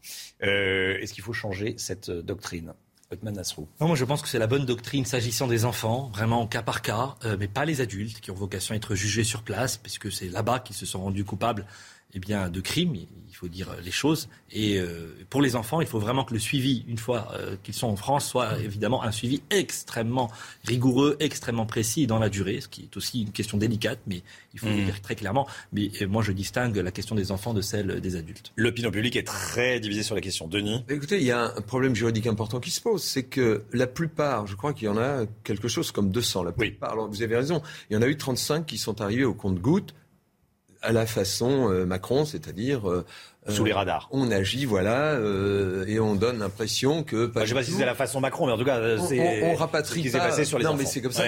Jusqu'à présent, ça fonctionnait. Mmh. Là, on est dans une situation un peu particulière, c'est que il existe en France ce qu'on appelle le droit du sol. Or, la majorité, la très grande majorité de ces 200 enfants sont nés sur le sol ou irakien ou syrien. Donc, euh, ils n'ont pas juridiquement vocation à automatiquement euh, rejoindre le euh, territoire français. Qui plus est. Oui, mais ils sont nés de parents français. De parents français. Oui, oui mais d'accord, mais ils sont nés de parents français qui ont choisi, les parents, mmh. les mères ont choisi d'aller mener le djihad ah euh, en Syrie, en Irak, et euh, jusqu'à plus informé, les enfants n'ont pas été enregistrés en France quand ils sont nés. Voyez? Donc ces problèmes-là n'ont pas été pour le moment réglés. Euh, faut-il euh, légiférer sur ces questions-là? En tout cas, euh, le gouvernement prend soin évidemment de ne pas euh, mettre ça sur le tapis. Pourquoi? Parce que vous avez euh, en ce moment le procès du 13 novembre du Bataclan euh, qui a beaucoup frappé les esprits et qui encore aujourd'hui laisse de, très fortes séquelles dans toute l'opinion. Et évidemment, c'est un sujet extrêmement délicat. Mmh, sujet extrêmement délicat. Saint-Loubès, Saint-Loubès, commune de, de, Gironde, reportage d'Antoine Estève dès le début du journal. Il y a une prime pour récompenser les agents municipaux, bah, j'allais dire qui travaillent, qui n'abusent pas des arrêts de travail. Est-ce que c'est une bonne ou une mauvaise idée? On en est là. Otman Nasrou, tiens. On marche sur la tête. On ne va pas récompenser les gens parce qu'ils viennent au travail. Et en même temps, je voyais que dans votre sondage, les avis étaient assez partagés parce que pour ceux qui viennent, évidemment, on le sentiment que c'est une injustice puisqu'ils touchent la même chose que ceux qui ne viennent pas. Mais la réalité, c'est qu'au moment même où on parle, vous avez des collectivités dans lesquelles on travaille moins que les 35 heures. Et ce qui d'ailleurs, encore. il y en a encore. La ville de Paris euh, en est un bon exemple. Et ça, ça n'est pas normal non plus. Donc on a ces sujets-là. C'est une réalité. L'absentéisme, euh, notamment dans certaines collectivités, est une réalité. Vous regarderez, il y a parfois euh, une moyenne de 30 jours d'absentéisme par an. Et oui, on n'est pas plus malade dans les collectivités locales que dans, dans le, privé, par exemple. Mm. Donc il faut euh, mettre un terme à ces injustices. Je ne crois pas que ça passe par une prime. Je pense que là, c'est l'effet inverse de ce qui est recherché. Mais euh, je pense. Sauf que la mère n'a pas trouvé d'autres solutions, quoi. C'est ça. Elle, est, euh, elle est désemparée, donc elle se dit, bah, je vais prendre le système à l'envers. Je vais récompenser ceux qui, ceux qui viennent travailler le matin. En Ile-de-France, avec Valérie Pécresse, on a fait sept accords sociaux avec les, les, les, mmh. syndicats, ce qui était une grande première. On a supprimé cinq jours de congés par an pour les mettre précisément aux 35 heures parce qu'ils travaillaient en dessous, parce qu'ils avaient des jours qui étaient des jours cadeaux dans le cadre d'un accord dérogatoire qui était en réalité un accord clientéliste. Et donc tout ce travail peut se faire, mais il faut avoir la capacité d'entraîner évidemment les agents qui eux aussi ont envie de travailler dans de bonnes conditions et qu'il y ait un souci de justice et d'équité entre eux. Mais je ne pense pas que ça passe par une prime. On parle des, des arrêts de travail euh, abusifs, bien sûr. Si on est, si on est malade, on est malade. Hein. J'en sais quelque chose dans un passé récent. Non, deux choses. C'est que d'abord, il faut savoir que dans beaucoup de municipalités, euh, à l'époque où la France et les collectivités étaient prospères, euh, les maires, par pur clientélisme, accordaient ce qu'ils appelaient le jour du maire. D'ailleurs, je crois qu'à Paris, on a trois. C'est ce qu'on avait en Ile-de-France avec les jours du président. Ou cinq, oui, voilà. Mais vous allez. Euh, Époque Huchon. Euh, vous allez en Bretagne, en Vendée, c'était partout comme ça. D'ailleurs, mmh. je crois que c'est Bruno Retailleau dans sa région qui avait mis un terme à cela et qui avait imposé à ses agents municipaux euh, et des collectivités de travailler leurs 1607 heures à l'année. Euh, 35 heures. vous savez, sur le, le cas de, de Saint-Louis, c'est une chose intéressante, c'est que quand Nicolas Sarkozy était président de la République, il avait supprimé le jour de carence. Et il y a une étude qui a été faite à la suite de ça, c'est qu'il y avait beaucoup moins d'absentéisme euh, dans les municipalités et les collectivités euh, locales euh, mais le, la première journée était, euh, n'était plus payée. Exactement. Et finalement, ça a réduit l'absentéisme. Malheureusement, quand François Hollande est arrivé, croyant s'attirer euh, la sympathie des fonctionnaires, il a mmh. supprimé ce droit de carence et on voit le résultat aujourd'hui. Otman Nasrou, oui. Ben, ça participe effectivement de, de, décisions sur lesquelles François Hollande est malheureusement euh, revenu. Et ça fait maintenant dix années que sur ces sujets-là, nous n'avons euh, pas avancé dans ce, cette décennie, pardon de le dire comme ça, du déclin sur ce sujet-là comme sur beaucoup d'autres. Et on voit qu'il y a une vraie continuité entre Emmanuel Macron et François Hollande qui non plus n'a pas rétabli eh bien, ce jour de carence. Et je pourrais citer d'autres exemples. Otman Nasrou, porte-parole de Valérie Pécresse, merci d'être venu ce matin sur le plateau de la matinale et Denis de Montpion, éditorialiste politique évidemment. Merci Denis euh, également. Il est 7h16, l'économie avec Eric de Ritmaten, on va parler des voyages d'affaires. Sombre prévision pour les voyages d'affaires. C'est avec Eric tout de suite. Plusieurs études révèlent que les entreprises vont couper dans les dépenses de voyage. Eric de Ritmaten, vous avez des chiffres. Oui, alors c'est un phénomène mondial hein, et ça monte. Vous voyez, finalement, la crise chamboule énormément de choses. D'abord, euh, au moment des, déplacements professionnels limités, on est passé à la visio. Alors, on a vu ces applis se développer, Teams et Zoom. Et maintenant, eh bien, cette habitude s'est ancrée dans les entreprises. Deux chiffres intéressants. Le premier, c'est la SNCF qui vraiment commence à s'inquiéter parce que quand elle regarde les chiffres du mois de janvier, eh bien, elle s'est rendue compte que 75% des clients à faire était manquant par rapport à janvier d'avant la crise. Donc vous voyez, c'est considérable, sachant que la clientèle d'affaires représente 40% des recettes TGV. Et puis l'autre chiffre chez Starbust, c'est un grand groupe de cabinets d'études aux États-Unis. Là, c'est l'aéronautique qui est touché. 63% de clients en moins dans les avions au mois de janvier par rapport au mois de janvier 2019. Et là, c'est 75% des recettes, la clientèle affaires. Donc vous le voyez, ça commence vraiment à changer. Alors, ce qu'il faut voir, c'est l'étude du Figaro ce matin qui est intéressante parce qu'elle montre que des entreprises comme Saint-Gobain, carrément, vont réduire par deux les déplacements en avion. Qu'ensuite, vous avez chez Carrefour les visios qui se développent pour les comités de direction. Chez Thales, les déplacements coûtaient pratiquement, euh, étaient devenus le deuxième poste de dépense dans l'entreprise. Et eh bien voilà, tout cela euh, va changer progressivement. On se rend compte que la visio, bah, c'est pas si mal. Les participants sont à l'aise, c'est productif, ça fait faire des économies. Donc vous voyez, cette crise, vraiment, on n'imagine pas à quel point elle a provoqué des chamboulements dans notre vie quotidienne et dans la vie des entreprises. Match de gala ce soir au Parc des Princes. Le PSG accueille le Real en Ligue des Champions. On en parle tout de suite. Les Parisiens, le PSG va accueillir le Real Madrid de Karim Benzema, huitième de finale allée de la Ligue des Champions. Coup d'envoi à 21h sur Canal+. Quel match ce soir, Chana hein eh oui, c'est le grand soir pour le Paris Saint-Germain. Kylian Mbappé et Lionel Messi devraient être euh, titulaires pour l'entraîneur parisien Mauricio Pochettino. Le PSG est un candidat à la victoire finale. Écoutez. Il n'y a pas de favori. C'est un match qui aurait pu être une finale de Ligue des Champions avec des équipes des joueurs de ce niveau. Le PSG attend ce titre depuis 50 ans et nous sommes les prétendants.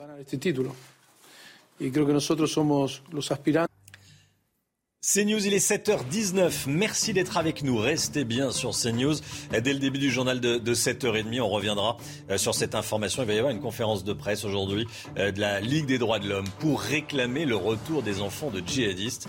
Est-ce qu'il faut faire revenir les enfants de djihadistes en France? Ça divise évidemment. Le sujet est ultra sensible. On en parle ce matin dans la matinale. Restez bien avec nous sur CNews. À tout de suite. Rendez-vous avec Pascal Pro dans l'heure des pros, du lundi au vendredi de 9h à 10h30.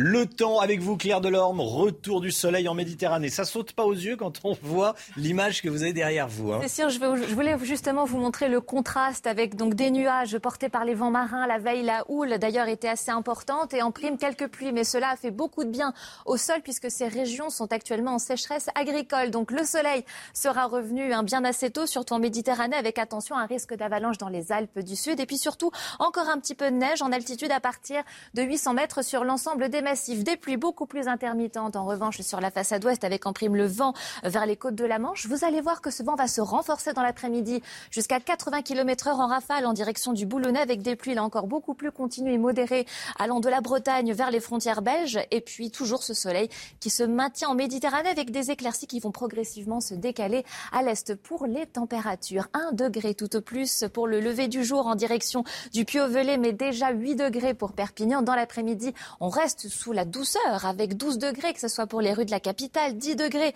à Lille, 13 degrés en direction de Bordeaux, jusqu'à 15 degrés pour le bassin méditerranéen. Et vous allez voir que la suite sera tout aussi perturbée avec demain beaucoup de pluies qui seront beaucoup plus actives, là encore du sud-ouest vers le nord-est, un peu plus de soleil dans la journée de jeudi euh, par le tiers nord, mais aussi en Méditerranée. Et puis vendredi, à nouveau, une nouvelle perturbation investira donc le tiers nord, surtout pour les régions du nord de la Seine, dans la journée de vendredi avec une douceur quand même assez importante pour le mois de février, 14 degrés pour la moitié nord jusqu'à 17 degrés pour la moitié sud, s'il vous plaît. C'est News, bientôt 7h29. Bienvenue à tous. Merci d'être avec nous. On est le mardi 15 février. Euh, cette question, écoutez bien, euh, faut-il rapatrier les enfants de djihadistes français partis en Syrie. Une conférence de presse est organisée aujourd'hui par la Ligue des droits de l'homme pour tenter de faire pression sur le gouvernement. Euh, la Ligue des droits de l'homme qui demande le rapatriement de 200 enfants. On sera dans un instant à 7h50 avec Alexandre Delval, géopolitologue, euh, spécialiste de ces questions. Il nous dira, nous dira quel danger il y aurait à faire revenir euh, tous ces enfants. L'édito politique avec vous, Jérôme Begley. Bonjour Jérôme directeur général de la rédaction du journal du dimanche. Euh, on va revenir avec vous sur la campagne de Valérie Pécresse. Vous nous dites que certains leaders, les républicains, ont des doutes sur sa qualification pour le, euh, quant à sa possibilité de se qualifier euh, pour le, second tour. On verra ça avec vous dans, dans, un instant. Des doutes chez LR. Et puis on va parler de François-Xavier Demaison avec Olivier Benkemoun. Après avoir travaillé dans la finance, l'acteur est aussi vigneron. Son spectacle s'appelle Divin. 10 souvenirs en 10 bouteilles de vin avec Olivier dans un instant. Euh, la France doit-elle rapatrier les enfants de djihadistes français partis en Syrie? La Ligue des droits de l'homme organise une conférence de presse aujourd'hui pour demander le retour de ces 200 enfants. Chana. La France continuera de rapatrier les enfants, les mineurs isolés et les orphelins. C'est ce qu'a dit Jean-Yves Le Drian hier chez nos confrères de France 5. Alors quels seraient les dangers pour la France? Élément de réponse avec Kinson. La doctrine de l'État français est le rapatriement au cas par cas d'enfants seuls, sans leur mère. Des enfants en bas âge qui n'ont connu que violence et misère. Il y a 200 enfants qui sont actuellement avec des mères très malheureuses et dans des situations de désocialisation. Ils n'apprennent pas, ils vont pas à l'école et ils vivent dans un milieu violent. Pour Boris Cyrulnik, les séparer de leur mère est une grave erreur, mais le plus grand danger pour la France serait de les laisser en Syrie. Si les enfants rentrent sans leur mère, ça va être un traumatisme de plus pour eux. De plus, ils vont apprendre à haïr le pays qui les sépare de leur mère. Et quelques femmes, si on les laisse là-bas, quelques femmes sont déjà entourées par le Hezbollah qui les sauve et qui les fanatise en même temps. C'est-à-dire que si on laisse ces enfants dans ces camps syriens, euh, dans dix ans, euh, on les trouvera en France, dans les aéroports ou dans les attentats. Le dernier rapatriement, effectué par la France, remonte à janvier 2021. Depuis, plus aucun enfant n'a été rapatrié. Valérie Pécresse est-elle victime de machisme? C'est en tout cas ce qu'elle a dit hier chez nos confrères de BFM. Valérie Pécresse a répondu aux nombreuses critiques de son meeting au Zénith de Paris. Elle estime être la cible, je cite, d'un phénomène médiatique machiste. Les prix des carburants restent très hauts en France. Regardons-les à nouveau ensemble. 1,71€ en moyenne le litre de gasoil, près de 6 centimes de plus en un mois. Euh, le samplon 95, 1,79, 1,85 pour le samplon 98. Euh, qu'est-ce que vous en pensez? Comment réagissez-vous à ces prix quand vous êtes automobiliste? Écoutez, on vous donne la parole. Le prix du gasoil, vous vous rendez compte, il est à 1,75 euh, pour le diesel. Il est à 1,80 1,80 l'essence, quand même, presque à 2 euros. J'ai connu l'essence, il était quoi? Il était à 1,5 euro, 95 centimes le litre. Là, c'est énorme. On se fait raqueter, c'est comme ça depuis des années, payer, payer, payer. On subit euh, la loi du marché, le fait que euh, le pétrole augmente, euh, que ce soit aussi polluant, donc il bah, faut accepter. Hein. Un plein avant, il faisait 60, entre 60 et 65 euros et maintenant il en fait plus de 80 quasiment. Malheureusement, on fait, on fait avec. Oui, voilà, euh, pas mieux. Malheureusement, on fait avec. Il n'y a pas, vraiment le choix. Euh, les détenteurs, les détenteurs de faux passes peuvent désormais se repentir sans risque de poursuite, Chana. Et hein. eh oui, un document expliquant la procédure de, régularisation, de, de je vais y arriver, de régularisation a été envoyé hier à l'ensemble des professionnels de santé par la Direction générale de la santé. Alors concrètement, comment ça marche? Pour entamer son parcours de vaccination dans les règles cette fois-ci, le détenteur de faux passe devra se rendre dans un centre de vaccination et signaler qu'il détient un passe frauduleux. Un responsable pourra alors procéder à son annulation administrative. Voilà, et si vous n'avez pas reçu de dose de rappel depuis le 15 octobre dernier, votre passe vaccinal sera désactivé aujourd'hui aujourd'hui. 4 millions et demi de Français euh, sont concernés. Comme tous les matins, on vous donne la parole dans la matinale, vous le savez. On a parlé euh, du prix de l'essence là. Euh, là, c'est une autre question. Faut-il abroger le pass vaccinal dès maintenant? Écoutez, c'est votre avis. Je, je, trouve que ça n'a aucun sens, ça n'a plus aucun sens. Ça l'avait avant, mais avec Omicron, ça n'a plus de sens. Omicron, c'est presque une grippe ou même pas une grippe. Quoi. Je suis un peu entre les deux, mais je me dis que j'aimerais bien qu'il n'y ait plus de passe vaccinal en fait. Évidemment, parce qu'il n'a jamais servi à rien. Simplement euh, cloisonner les gens et euh, déclencher euh, carrément de la haine entre les deux, on va dire, entre les deux camps. Le franglais prend-il trop de place dans la langue française On se pose la question. En tout cas, c'est ce que dénonce un rapport de l'Académie française publié aujourd'hui. C'est une information publiée dans le Figaro de ce matin, Chana. Le franglais, vous savez, c'est ce mélange de français et d'anglais utilisé un peu partout sur les sites internet ou encore dans les publicités. On va regarder quelques exemples ensemble. La Poste, Pickup Station, la FNAC. French Days et la SNCF qui demandent à ses usagers alors ready to we go. Voilà. Alors les académiciens craignent la montée d'une insécurité hmm. linguistique, c'est-à-dire qu'on n'y comprenne plus rien. Alors, est-ce qu'on est, euh, les mieux placés pour dénoncer le franglais sur CNews?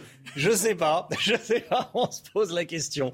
Euh, mais effectivement, ceci dit, plus sérieusement, il y en a qui le l'histoire de la SNCF. Là, faut comprendre. Hein, Ready to we go, les French Days. Bon, bah, les jours français, c'est vrai que les jours français, ça claque aussi. C'est hmm. chic, la France, non?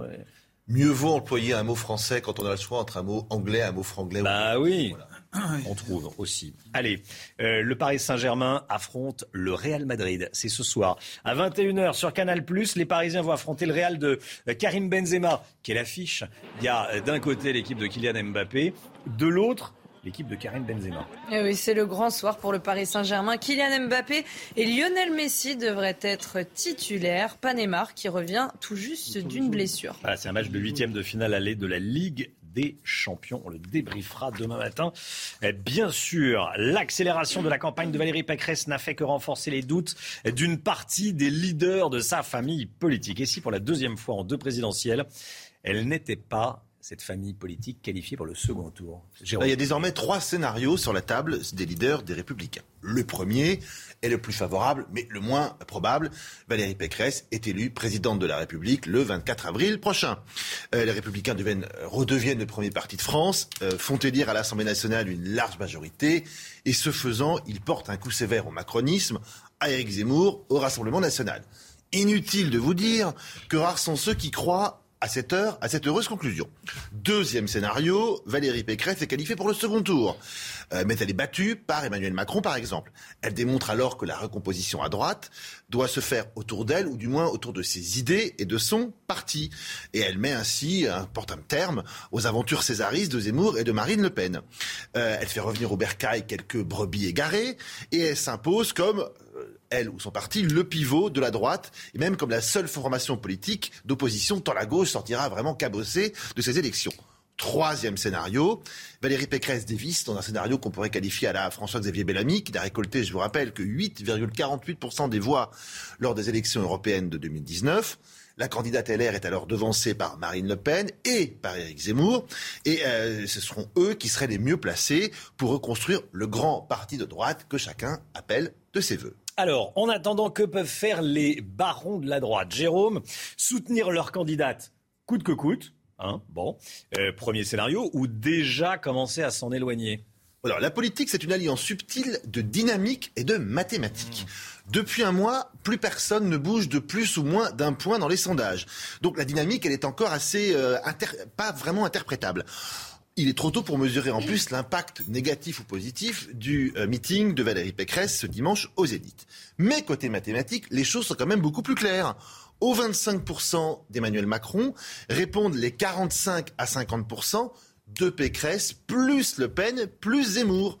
Or, si ce trésor électoral se trouvait euh, concentré dans les mêmes mains, il permettrait à son détenteur d'envisager euh, l'avenir avec sérénité et de bâtir la grande formation euh, politique de droite, à l'image du Parti conservateur américain, à l'image de la CDU allemande, ou du, Parti républicain américain, de la CDU allemande et du Parti conservateur anglais. Voilà ce à quoi pensent à peu près tous les barons de la droite au moment où je vous parle. Alors il faut donc qu'ils se positionnent au-delà de la présidentielle.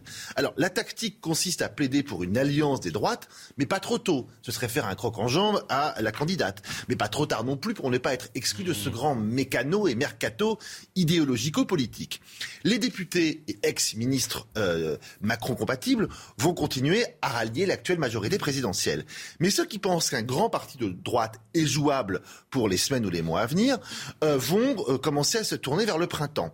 Marine Le Pen, après trois présidentielles perdues, sera sans doute hors course, comme Valérie Pécresse. Éric Zemmour aura-t-il, lui, la patience d'attendre cinq ans d'endosser le costume d'un chef de parti, euh, de rapiécer une tapisserie qui est quand même un petit peu usagée euh, Disposera-t-il d'un groupe suffisamment puissant également à l'Assemblée nationale?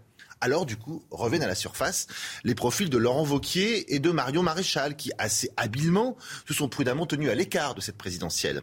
D'Eric Ciotti, dont on a pu mesurer euh, l'extraordinaire popularité à l'occasion de cette primaire tous sont en embuscade, mais tous savent aussi que euh, reconstruire la droite, c'est reconstruire à partir d'un champ de ruines.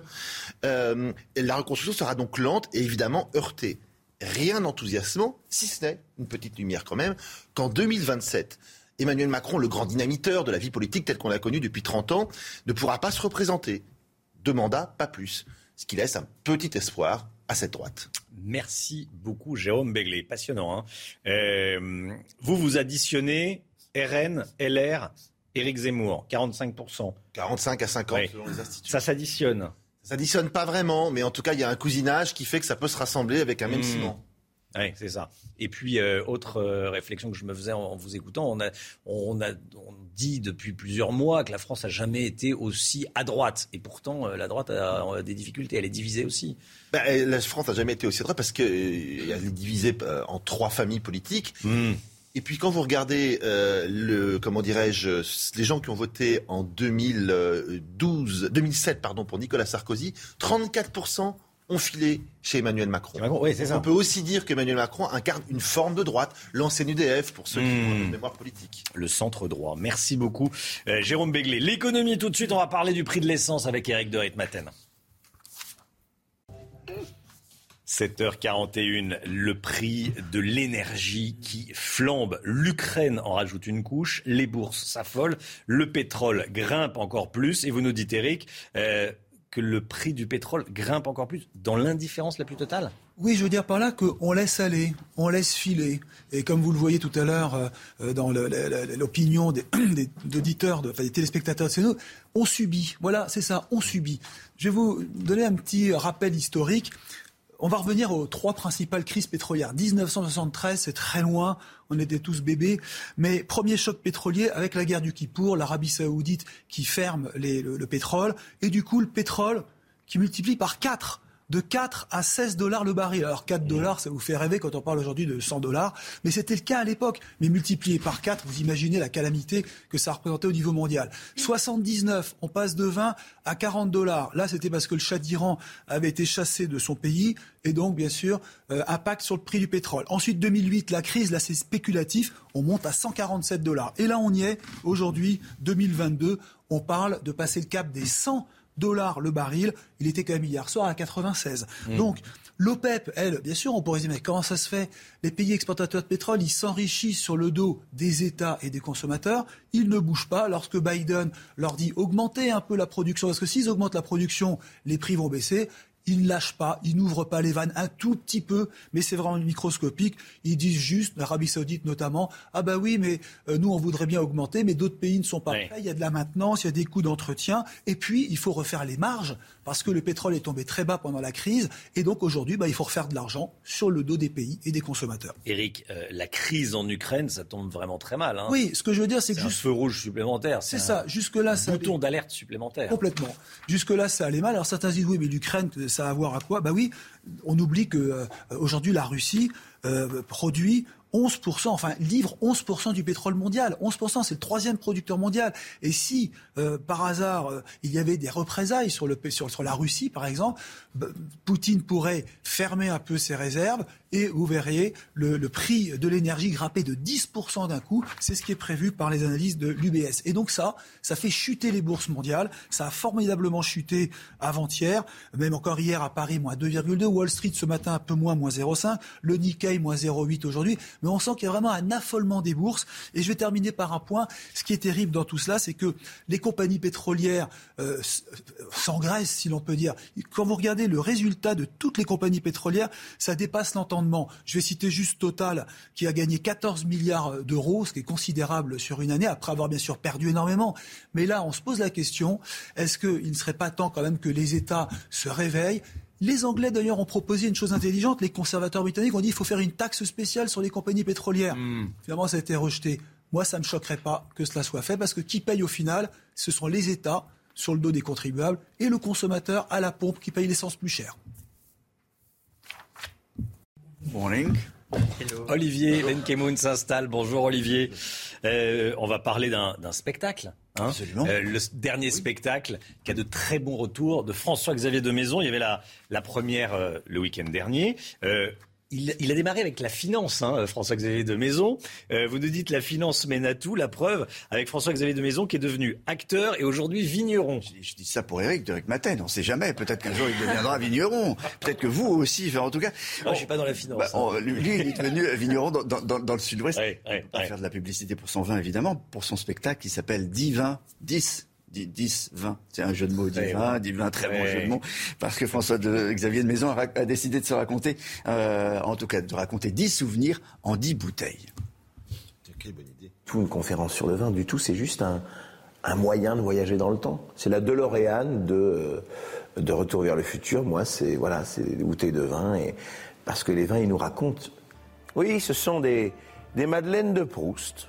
Bon, attention, les madeleines de Proust trempées dans le pinard, faut pas abuser non plus. Hein. Un petit peu, on se souvient, un petit peu trop, on oublie. Une bouteille, pour moi, c'est vraiment dire je t'aime. Il y a une dimension de convivialité, de générosité, de, tolérance de l'autre. Dis-moi ce que tu bois, je te dirai euh, ce qui tu, qui tu es. Et puis le vin, progressivement, vous allez voir, hein, s'efface au profit d'une autre grande passion qui est bah, la scène. C'est pas beau ça. Dis-moi ce que tu aimes, je te dirai qui tu es. En vain, évidemment.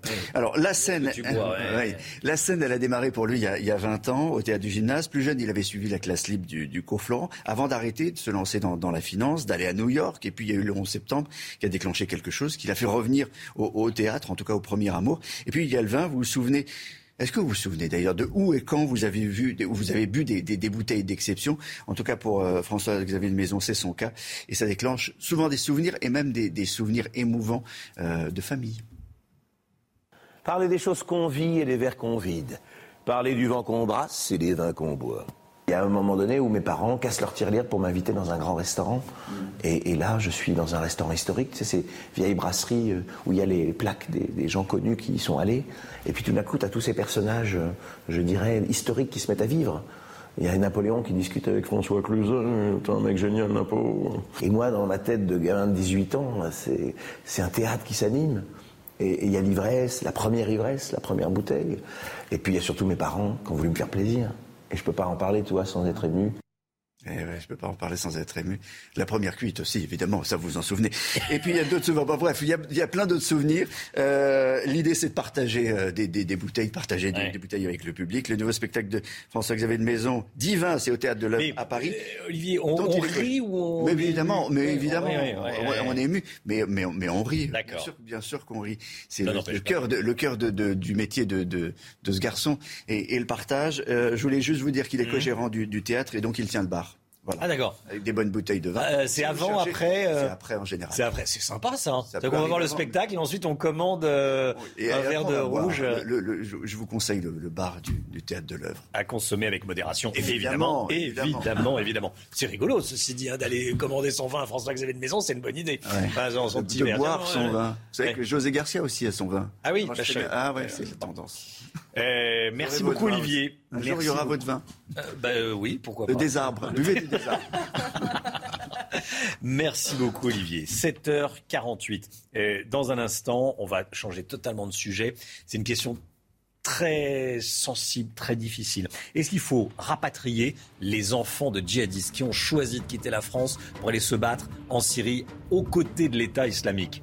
Qu'est-ce qu'on fait euh, La Ligue des droits de l'homme euh, organise une conférence de presse et veut faire pression sur le gouvernement pour qu'il rapatrie plus vite ses enfants. Certains reviennent au compte-gouttes. On en parle très très peu. On sera avec Alexandre Delval qui connaît parfaitement euh, ces questions-là dans, un instant. Restez bien avec nous sur CNews. À tout de suite.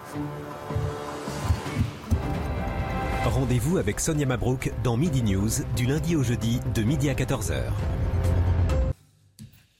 C'est News, il est 7h54. Cette question qu'on se pose depuis et qu'on vous pose, qu'on pose depuis le, début de la matinale. Euh, est-ce qu'il faut rapatrier les enfants de djihadistes français euh, partis en Syrie? Pour le ministre des Affaires étrangères, Jean-Yves Le Drian, c'est oui, mais uniquement les enfants, pas les adultes. Depuis euh, quelques quelques mois. Hein. il y a une trentaine d'enfants qui ont été euh, rapatriés.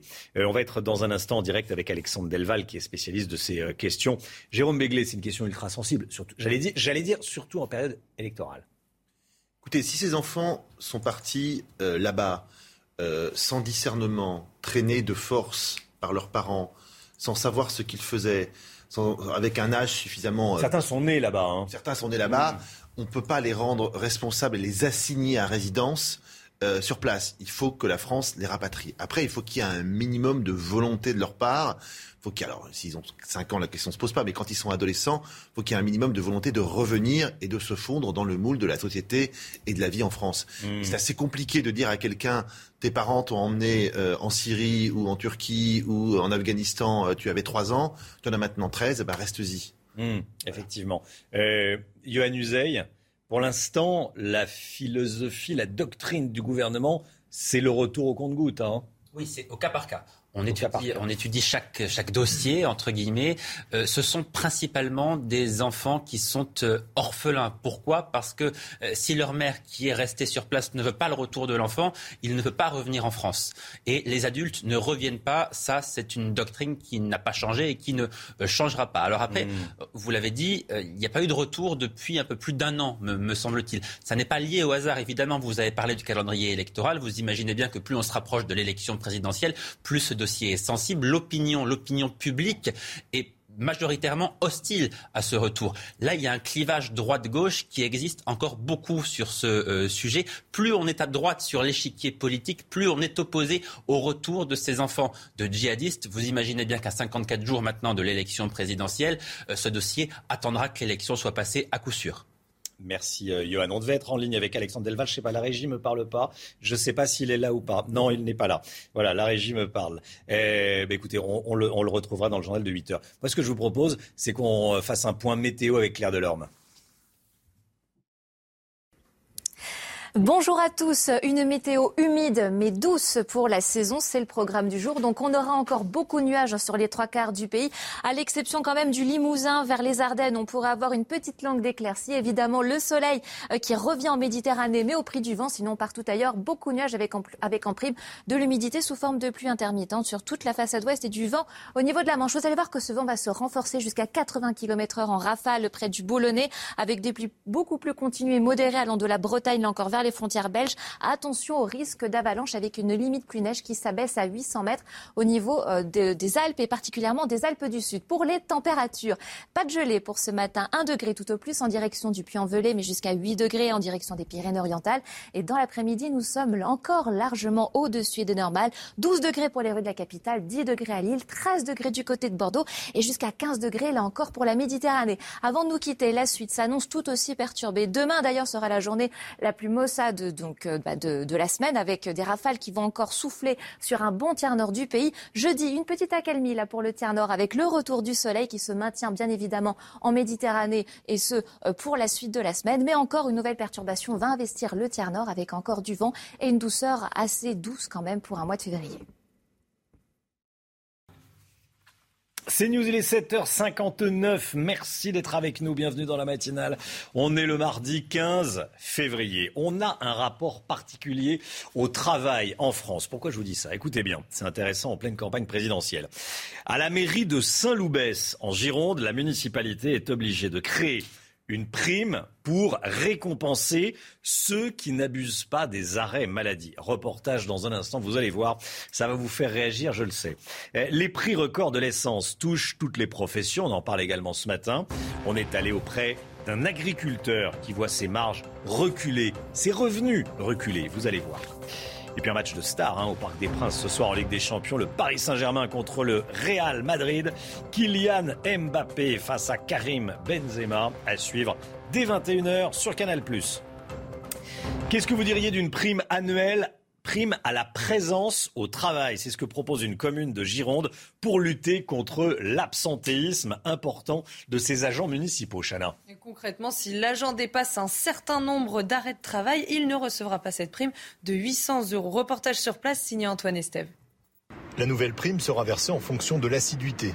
Les agents municipaux toucheront 800 euros s'ils n'ont pas dépassé 4 jours d'arrêt de travail dans l'année. Ensuite, c'est dégressif. Et au-dessus des 12 jours d'arrêt maladie, il n'y a aucune prime.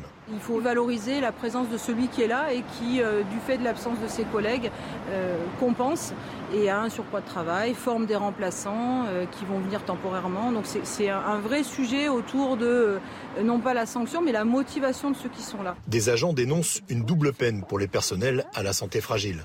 celui qui a un cancer, celui qui est greffé, celui qui a un suivi au CHU. Euh, il sera obligé d'y aller, de prendre une journée et de partir se soigner. Je pense que le, soin passe avant euh, la prime, euh, enfin la santé passe avant. À la CFDT, on estime que cette prime à l'assiduité pourrait servir à améliorer le bien-être des agents et empêcher les arrêts de travail. Pourquoi la collectivité ne met pas cet argent au profit de thématiques sur la qualité de vie au travail, sur les risques professionnels, sur la pénibilité? Parce que les critères, on peut, on peut jouer sur les critères de pénibilité notamment. Et concernant la crise sanitaire actuelle, la maire de Saint-Loubès rassure les agents. Les arrêts maladie Covid-19 ne seront pas pris en compte pour le calcul de cette nouvelle prime à la présence. Qu'est-ce que vous en pensez de cette prime? Je vous pose la question ce matin sur le compte Twitter de CNews. Est-ce qu'elle est juste ou, euh, pas, selon vous Oui, c'est juste. Euh, une prime anti-absentéisme au travail. Non, ce n'est pas juste. 46%.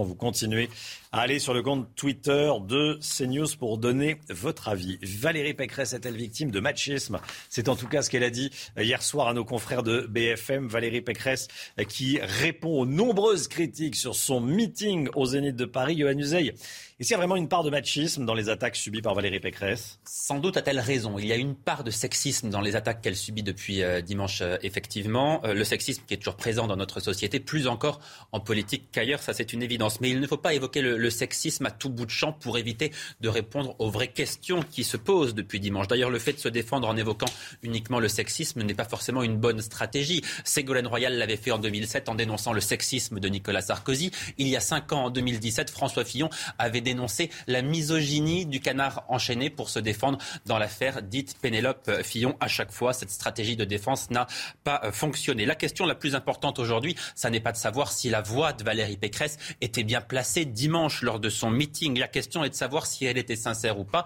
Ma réponse est non. Il y avait un manque de sincérité que j'ai trouvé assez flagrant en l'écoutant. Ce ne sont plus ses idées que Valérie Pécresse défend dans cette campagne. Ce n'est plus sa vision de la France. Elle défend la vision de l'aile la plus à droite de son euh, parti. La voilà aujourd'hui qui parle du grand remplacement. La voilà qui parle de français de papier, des expressions qu'elle avait toujours refusé d'employer euh, juste ici. Elle est en fait prisonnière d'une candidature qui ne lui appartient plus. Et dire cela, à mon sens, ça n'a rien de sexiste. Merci beaucoup, Johan Uzey. On revient donc sur euh, l'histoire des, rapatriements d'enfants de, djihadistes euh, partis en, Syrie. Le ministre français des Affaires étrangères, Jean-Yves Le Drian, euh, dit que la doctrine de la France, c'est le cas par cas. On ne fait revenir que les enfants soient orphelins, soit les enfants euh, issus de parents qui acceptent qu'ils reviennent en France. Euh, on est en direct avec Alexandre Delval. Bonjour Alexandre Delval. Si on en parle aujourd'hui, c'est parce qu'il euh, y a des associations qui font pression. la Ligue des droits de l'homme organise une conférence de presse pour demander le rapatriement de ces enfants. Déjà, on parle de combien d'enfants français en Syrie? Alors, on, on pense qu'il y en a à peu près 200 euh, qui sont aujourd'hui euh, dans des camps kurdes de Syrie principalement et parfois dans des prisons euh, syriennes, peut-être un peu plus. on en a rapatrié 68 depuis 2016 et 35 depuis 2019. Et on le fait au cas par cas, c'est la doctrine actuelle de la politique française. Hmm. est-ce qu'on prend un risque, parce que c'est la question, est-ce qu'on prend un risque à les faire revenir, selon vous? Alors, on prend un risque énorme, euh, surtout si ces enfants ont encore des familles, n'ont pas pu être, euh, euh, entre guillemets, séparés, ce qui, est même, ce qui paraît horrible, bien sûr, mais de, leur mère. Parce que ce qui se passe concrètement, quand ils viennent en France, on ne peut pas les laisser dans des prisons, qui sont les seules structures où, on isole certaines familles djihadistes, mais on les place chez des, chez des, chez des mères nourricières ou dans, dans, des centres de l'ASE l'aide sociale à l'enfance, et ces centres sont très très mal adaptés.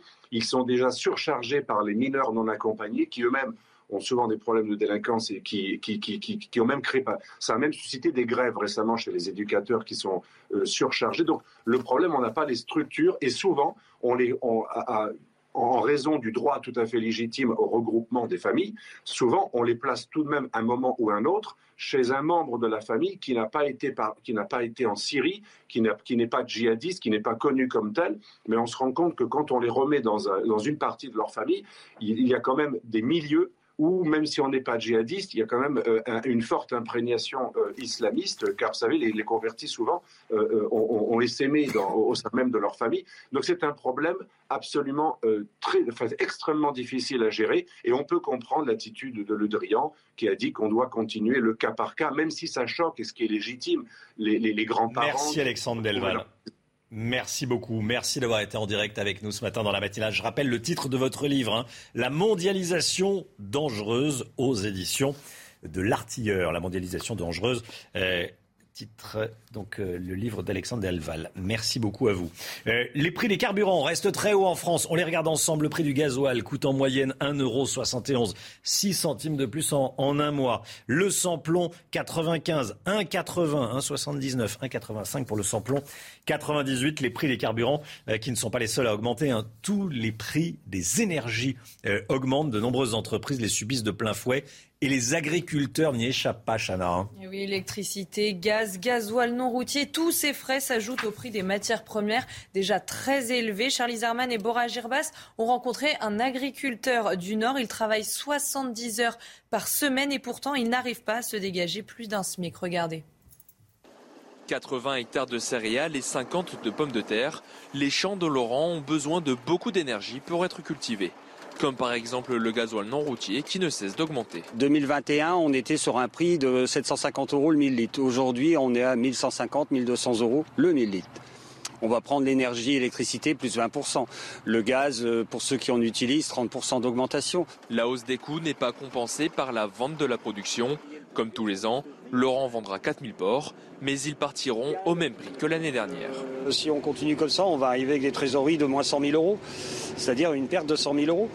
Euh, il faudra euh, quelques années pour se, remplumer, je vais dire, pour remettre cet argent à flot, cette trésorerie à flot. Laurent et les plus de 380 000 autres agriculteurs français sont des passionnés, mais le quotidien de ces travailleurs de la terre peut devenir insoutenable. Euh, on a eu la, semaine dernière un agriculteur qui s'est suicidé. je ne vais pas dire que c'est tout lié à ça, c'est le suicide, c'est une maladie, mais bon, on s'aperçoit quand même du mal-être chez certains de nos agriculteurs. Chaque semaine, Laurent travaille 70 heures, c'est donc deux fois plus que la durée légale de travail d'un salarié, mais en ce moment, il n'arrive même pas à se dégager plus d'un SMIC. Voilà, euh, voilà où on en est, euh, cet agriculteur. Il y a de nombreux agriculteurs qui sont euh, dans le dans le, dans le même cas, c'est-à-dire dans la même situation. Euh, ils travaillent énormément et ils arrivent à peine à se dégager euh, des revenus. Le franglais, est-ce que le franglais prend trop de place dans la langue française? C'est ce que dénonce un rapport de l'Académie française publié ce matin. C'est une information publiée dans le Figaro, Chana. le franglais, vous savez, c'est ce mélange de français et d'anglais utilisé un peu partout sur les sites internet ou encore les publicités. On va regarder quelques exemples ensemble. La Poste, Pickup Station, Fnac, French Days, c'est de mettre un petit peu l'accent, SNCF, alors Ready to We Go. Voilà, les académiciens craignent la montée d'une insécurité linguistique. En clair, que certaines personnes ne comprennent rien à ces messages. Tiens, Jérôme Béglé, qu'est-ce que ça vous inspire? Un, c'est leur job aux académiciens de porter des alertes sur ces sujets. Deux, la Poste et la SNCF, qui sont quand même des services publics, le minimum qu'on pourrait en attendre, c'est qu'un hmm. service public français s'adresse à ses clients, à ses usagers, à ce que vous voulez, aux contribuables en français. Oui, effectivement, effectivement. Éric de Ritmaten. On aurait pu rajouter click and drive, click and collect. C'est vrai. Beaucoup de gens ne savent pas ce que ça veut dire.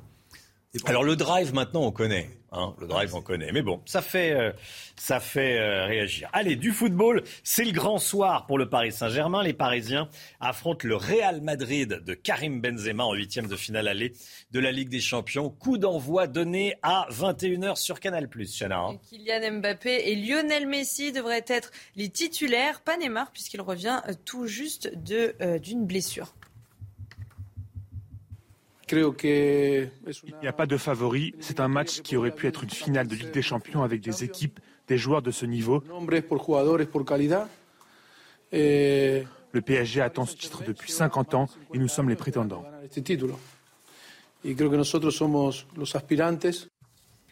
Voilà, PSG Real, 21h sur Canal+. Je vous pose la question depuis le début de la matinale, question sur le compte Twitter de CNews. Regardons-la à nouveau ensemble. Vous savez, la prime euh, anti-absentéisme au travail dans cette commune de Saint-Loubès. On sera en direct avec la, la maire de la commune hein, à 8h30. Est-ce que c'est juste de récompenser en clair ceux qui, ceux qui vont travailler euh, Et donc, indirectement euh, de sanctionner, je dis bien indirectement, ceux qui abusent des arrêts de travail. Oui, vous trouvez ça juste à 54%, sur Twitter en tout cas, non, à 46%. Jérôme Béglé, qu'est-ce que ça vous inspire? Écoutez, je vais rapprocher deux informations de votre journal de 8 heures. Une prime pour des agents municipaux pour qu'ils aillent bosser et des agriculteurs qui suicident parce qu'ils travaillent trop et ne gagnent pas suffisamment bien leur vie. Peut-être qu'il y a une erreur Effectivement. Et il y, a une difficulté, c'est qu'on n'arrive pas à, détecter les, arrêts de travail abusifs, bien sûr. Eric de Oui, et puis surtout, qui va payer hein C'est encore euh, le contribuable indirectement. Les mairies n'ont plus d'argent. Elles sont en train d'augmenter les taxes foncières. Donc franchement, c'est incohérent. Mmh, effectivement. 8h11, restez bien avec nous dans un instant. Zineb El Razoui, euh, auteur, journaliste, menacé par les islamistes et l'invité de Laurence Ferrari. A tout de suite. Rendez-vous avec Pascal Pro dans l'heure des pros, du lundi au vendredi de 9h à 10h30. C'est News, il est 8h16. Bienvenue à tous, bienvenue dans la matinale. Laurence Ferrari, vous recevez ce matin Zineb El Razoui, écrivain, journaliste. Bonjour Zineb El Razoui. Bonjour Laurence. Bienvenue dans la matinale de CNews. Je rappelle que vous êtes ancienne journaliste à Charlie Hebdo. Vous menez un combat farouche contre l'islam radical. Une question d'actualité. La Ligue des droits de l'homme euh, demande une réunion aujourd'hui sur la question du rapatriement des enfants de djihadistes qui sont actuellement en Syrie euh, dans des camps. 200 euh, enfants sont concernés. il y a 80 femmes qui avaient rejoint les rangs de l'État islamique qui sont encore sur place. Jean-Yves Le Drian euh, dit qu'il faut continuer à faire du cas par cas, c'est-à-dire pour l'instant 35 enfants seulement ont été rapatriés. Est-ce qu'il faut aller plus loin? Est-ce qu'il faut rapatrier tous ces enfants, a priori innocents de ce qu'ont pu faire leurs parents? Bah, moi, je trouve que M. Le Drian a raison. Il faut continuer à faire du cas par cas parce que ces enfants, finalement, de quelle tranche d'âge on parle? Est-ce qu'on parle de euh, nourrissons, on parle de nouveau-nés ou est-ce qu'on parle d'enfants, euh, de grands adolescents qui ont eux-mêmes porter des armes et perpétrer euh, des actes. Donc je pense qu'il est nécessaire de faire du cas par cas et, euh, surtout pas euh, partir du principe qu'il faut les rapatrier d'emblée, ni, ni d'ailleurs faire bénéficier, ni d'ailleurs en profiter pour ouvrir la porte aux mères, parce qu'on on, les connaît, celles qu'on appelle les mères, ce, sont, ce sont des femmes adultes, majeures, vaccinées, qui ont rejoint un projet terroriste en connaissance de cause et qui doivent maintenant répondre de leurs actes. Vous ne croyez pas au repentir de certaines d'entre elles ah mais je pense que tous les criminels peuvent se repentir, mais ça ne doit pas les exonérer quand même de, répondre de leurs actes et de payer pour ce qu'ils ont fait. Euh, l'implantation de l'islam radical est aussi une question euh, prégnante en France. Euh, vous avez immédiatement soutenu les équipes de zone interdite après le reportage diffusé sur la ville de Roubaix ainsi qu'Aminel Bailly, un des témoins de ce reportage. Cette vie sous protection policière, vous, vous la vivez depuis combien d'années? Depuis sept ans maintenant. Est-ce que c'est une vie? Bah, écoutez, c'est une vie quand même, oui. Euh, et moi, je préfère quand même cette vie-là, même sous protection policière, plutôt que celle euh, de ceux qui, ne, qui, ne, qui ont des pulsions de meurtre quand ils entendent la contradiction. Euh, oui, certes, ça fait sept ans que j'ai perdu ma liberté, mais je suis encore libre dans ma tête. Mais ceux, ceux, qui, eux, me menacent ou menacent les équipes de zone interdite, on se demande on se demande comment ils vivent. Euh, vous vous rendez compte quand même avoir des pulsions de meurtre comme ça contre toute personne qui, qui critique quelque chose dans lequel vous croyez. Ce qui m'alarme le plus, c'est qu'on est maintenant de plus en plus nombreux à vivre sous protection policière. Et c'est, ça nous renvoie quand même à quelque chose de l'ordre de l'Inquisition. Euh, c'est ça qui est en train de se passer. Il faut qu'il y ait vraiment un réveil collectif sur ces questions-là en France, parce que, eh bien, parce que si le phare français euh, tombe, il n'y aura plus tellement d'endroits dans le monde où on, peut, où on pourra aborder ces sujets-là. Ça veut dire qu'il est de plus en plus difficile de parler de l'islam radical dans notre pays, de ces zones je pense à Roubaix, mais il y a d'autres villes où une autre loi que la loi de la République s'applique. Eh oui, nous vivons dans cette absurdité, c'est-à-dire nous vivons avec des gens qui disent si vous dites que les islamistes tuent, on vous tue. Voilà, en gros. Euh, c'est la démonstration quand même euh, que, ce qui a été montré à Roubaix était véridique et que les gens qui critiquent euh, l'islam radical le font à raison, que c'est un devoir même d'être humain libre aujourd'hui de se dresser contre cette idéologie fascisante qui fait couler le sang et qui veut imposer une vision unique de la société. Est-ce qu'on a découvert euh, des choses dans ce reportage du Roubaix ou est-ce qu'on ne savait pas quand même que déjà il y avait des quartiers en France où euh, il n'y avait pas de poupées euh, avec un visage, où on vendait des voiles pour les toutes petites filles? On découvre quelque chose qui en réalité était présent depuis des années. Bah, écoutez, moi à titre personnel, j'étais déjà au courant du nounours Hamza sans visage et de toutes ces choses-là parce que je voilà, je, m'intéresse particulièrement à, l'islamisme, à son entrisme, son, implantation en France, que ce soit l'islam salafiste ou l'islam politique frériste des frères musulmans qui, lui, essayent de s'implanter euh, à travers l'associatif, à travers l'institutionnel. Donc j'étais au courant de tout ça et je pense qu'il y a même des réalités qui parfois sont plus choquantes. Il y a des enfermements qui sont plus choquants et qui sont difficiles d'accès aux équipes de journalistes. Ce reportage qui a été fait par l'équipe de Zone Interdite, je j'ai trouvé que c'était un, excellent travail, un, travail très professionnel qui a déjà montré beaucoup.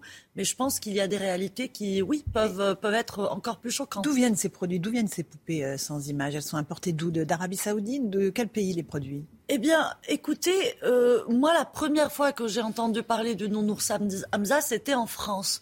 Pour avoir quand même vécu toute ma vie euh, dans un pays musulman, je n'ai jamais vu une chose pareille. Et c'est d'ailleurs ça qui m'inquiète aujourd'hui, c'est qu'on a l'impression que les démocraties occidentales, parce qu'elles sont euh, libérales, parce qu'il y a euh, un espace de liberté d'expression, parce qu'elles sont démocrates, sont euh, devenues un peu le terreau favori pour toutes les formes les plus absurdes, les, les, plus rejetées ailleurs de l'islamisme qui ici arrive à faire croire à des gens euh, tout à fait euh, fréquentables normalement euh, de la société française qu'elles sont normales. Et je pense notamment par exemple à M. Mélenchon et à sa réaction face à ce qui a été montré à Roubaix, c'est-à-dire un déni, un déni crasse, un déni inculte, même un déni agressif. Et ça, ça c'est vraiment dangereux. Euh, donc, euh, c'est, c'est, on a d'un côté ces idées qui sont dangereuses, mais de l'autre côté, tous les gens qui les soutiennent au sein de la société française, qui, à mon avis, sont même presque plus dangereux. C'est ce que vous soutenez. Vous avez décidé de soutenir euh, Emmanuel Macron. pourquoi avoir décidé cela alors que rien ne vous y obligeait? Bah, c'est la première fois de ma vie, en effet, que je fais, que je soutiens un, un homme politique, que je, que je dis publiquement que j'adhère. Vous voyez ce lapsus, que j'adhère à son projet. Euh, C'était euh, pour moi euh, un choix qui était euh, qui était motivé d'abord par le projet qui est présenté par Emmanuel Macron. Je n'ai jamais, euh, je ne suis jamais entrée en politique comme on dit parce que je n'avais pas envie d'écoper de toute l'idéologie euh, qu'il y avait derrière, par exemple les appareils les partis, que ce soit euh, de, droite ou de gauche. Je trouve que c'est euh, que, que, ce système des partis a énormément nu à la France. Ça fait des années que ce ne sont pas les gens qui se parlent, ce sont les idéologies qui se parlent. Une idéologie répond à une autre. Je trouve que le projet proposé par Emmanuel Macron est intéressant dans le sens où l'on sort de l'idéologie. Alors justement sur la laïcité, est-ce que vous trouvez vraiment que le président est aussi clair que ça? On va prendre la question très emblématique du sport et du voile dans le sport. Euh, un amendement a été proposé par les Républicains euh, afin qu'on interdise le port du hijab pendant les compétitions sportives. Euh, elle est un amendement rejeté, évidemment, par la majorité que vous soutenez donc. Elisabeth Moreno, ministre déléguée à l'égalité femmes-hommes, affirme qu'elles ont le droit, ces sportifs finalement, de porter le voile dans le sport. Comment pouvez-vous vous accommoder de cela? Bah, Je ne m'en accommode pas. Moi, je trouve que Madame Moreno a tort. Euh, c'est une sortie euh, malheureuse, très regrettable hein, qu'elle a faite. Je ne suis pas du tout d'accord avec elle. Et personnellement, je reste et resterai toujours extrêmement et farouchement opposé au port du hijab dans le sport. D'ailleurs, il suffit de se référer au texte juridique qui, en, encadre le sport pour se rendre compte que les habits religieux de toutes sortes ou les symboles idéologiques de toutes sortes n'ont rien à faire euh, dans le sport. Les associations sont démunies. Elles réclament euh, une loi pour pouvoir dire non, on ne peut pas porter le voile dans le sport. Bah, euh, ça, c'est la majorité, c'est pas que Madame Moreno. Alors, il y a la charte olympique qui est le plus haut texte qui encadre le sport. Et puis, euh, Madame Chiappa, a, après la sortie de Moreno, a rappelé quand même qu'il y a eu euh, une loi contre le séparatisme et qu'il y a le contrat d'engagement républicain qui, normalement, euh, comment dire, qui normalement ne, ne peut pas soutenir des, associations, des collectifs comme ceux des hijabeuses qui, elles, de toute façon, ne nous parlent pas sport, elles nous parlent voile. Ce qu'elles défendent, ce n'est pas le sport, c'est le voile. Ce sont des militantes islamistes qui veulent imposer ce symbole-là parce qu'elles savent que c'est un, un terrain symbolique extrêmement euh, important. Et c'est pour ça qu'il est d'autant plus important pour les, pour les gens qui dirigent ce pays, pour toute la classe politique, de continuer à considérer que c'est un, c'est un, comment dire, c'est un bastion important à protéger, le sport. Il ne faut pas céder là-dessus. Et donc, je suis, j'en suis d'autant plus. Euh, donc, vous demandez à Emmanuel Macron de soutenir l'amendement qui a été rejeté. Ce qui, ce qui a été, ce qui a été fait, c'est qu'après la sortie de Madame Moreno, on a eu une sortie de Gabriel Attal, quand même, qui a rappelé la. L'amendement a été rejeté. L'amendement, alors. La loi, c'est la loi. Moi, je trouve que c'est un acte manqué. Personnellement, j'aurais préféré que cet amendement-là passe. Maintenant, vous savez comment ça se passe euh, souvent dans les institutions parlementaires, des choses qui peuvent être parfois très utiles au pays sont rejetées pour des, des, des, euh, des raisons de calcul politique ou de façon de présenter l'amendement ou de moment de présenter l'amendement.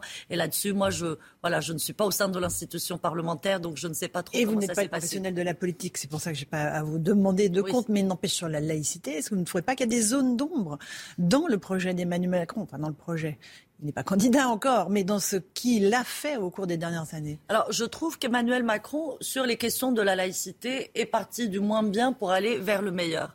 Euh, contrairement par exemple au parcours d'autres hommes politiques qui peuvent être, euh, qui peuvent afficher un discours tout à fait laïque, mais être tout à fait compromis euh, dans leurs actes, dans des actions clientélistes. Le, le, président Emmanuel Macron, c'est vrai qu'au début de son mandat, nous, les laïcs, on a été nombreux quand même à s'interroger, à se dire mais où est-ce qu'il se situe vraiment, où est-ce qu'on va? On parlait quand même à l'époque d'une réforme de la loi de 1905, ce que nous vivions comme une grande euh, menace, comme, comme un risque d'ouvrir une boîte de Pandore euh, pour le pays. Finalement, il a renoncé à cette réforme. Finalement, il a posé les termes de ce débat. Il a parlé d'hydre islamiste, il a parlé de séparatisme islamiste, il a fait une loi. Il est allé beaucoup plus loin que ses prédécesseurs sur ces questions dont il faut quand même dire qu'il n'est pas responsable. C'est une addition salée dont il hérite de ses prédécesseurs, donc à la fois de droite et de gauche, qui ont laissé pourrir une situation pendant des décennies et qui a abouti à, l'état euh, euh, dans lequel on patauge aujourd'hui. Euh, pourquoi ne pas avoir soutenu Valérie Pécresse, très ferme également sur les questions de laïcité? Bah, je, je, Madame Pécresse est, est, une femme pour laquelle j'ai beaucoup d'estime et beaucoup d'amitié, beaucoup d'affection.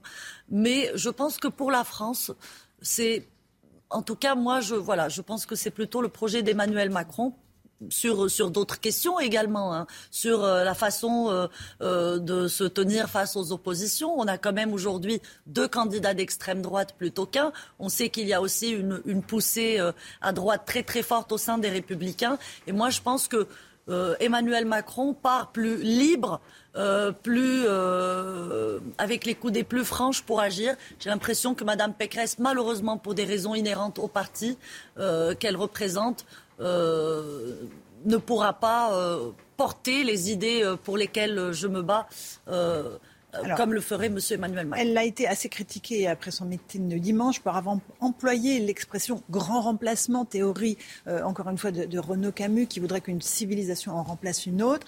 Est-ce qu'il faut condamner euh, cela? Elle le condamner pour le dénoncer, euh, dit-elle. Est-ce que, est -ce que ce grand remplacement, c'est quelque chose auquel vous croyez? Non, moi je n'y crois pas. Je n'y crois pas et je trouve que c'est un concept euh, qui est, euh, c'est un concept dans lequel l'extrême droite fourre tout et qui aujourd'hui est devenu euh, un, comment dire, qui, est devenu un, un jargon, en fait, un mot, un terme reconnaissable de l'extrême droite. je trouve que c'est malheureux quand même d'avoir utilisé ce terme parce qu'il fait référence à des idées qui sont aujourd'hui euh, défendues hein, et même très sur un terrain très très occupé par les, deux candidats d'extrême droite. C'est pour ça d'ailleurs que j'ai j'ai, mon choix pour Emmanuel Macron a été beaucoup plus euh, simple, beaucoup plus clair, plutôt que d'aller vers, euh, vers Madame Pécresse, parce que je sais qu'à ce moment, on, est, on est à un moment où les idées d'extrême droite n'ont pas besoin de plus de, de, présence. Voilà, bien au contraire. Est-ce que ces idées euh, d'Éric Zemmour et Marine Le Pen sur la question de l'islam ne sont pas très claires à vos yeux, ne vont pas dans le sens de ce que vous souhaitez? Euh, sur la laïcité? Absolument pas, parce que moi, je ne viens pas du même combat que M. Zemmour ou que Mme Pécresse. Je, euh, Madame Le Pen. Madame Le Pen, pardon.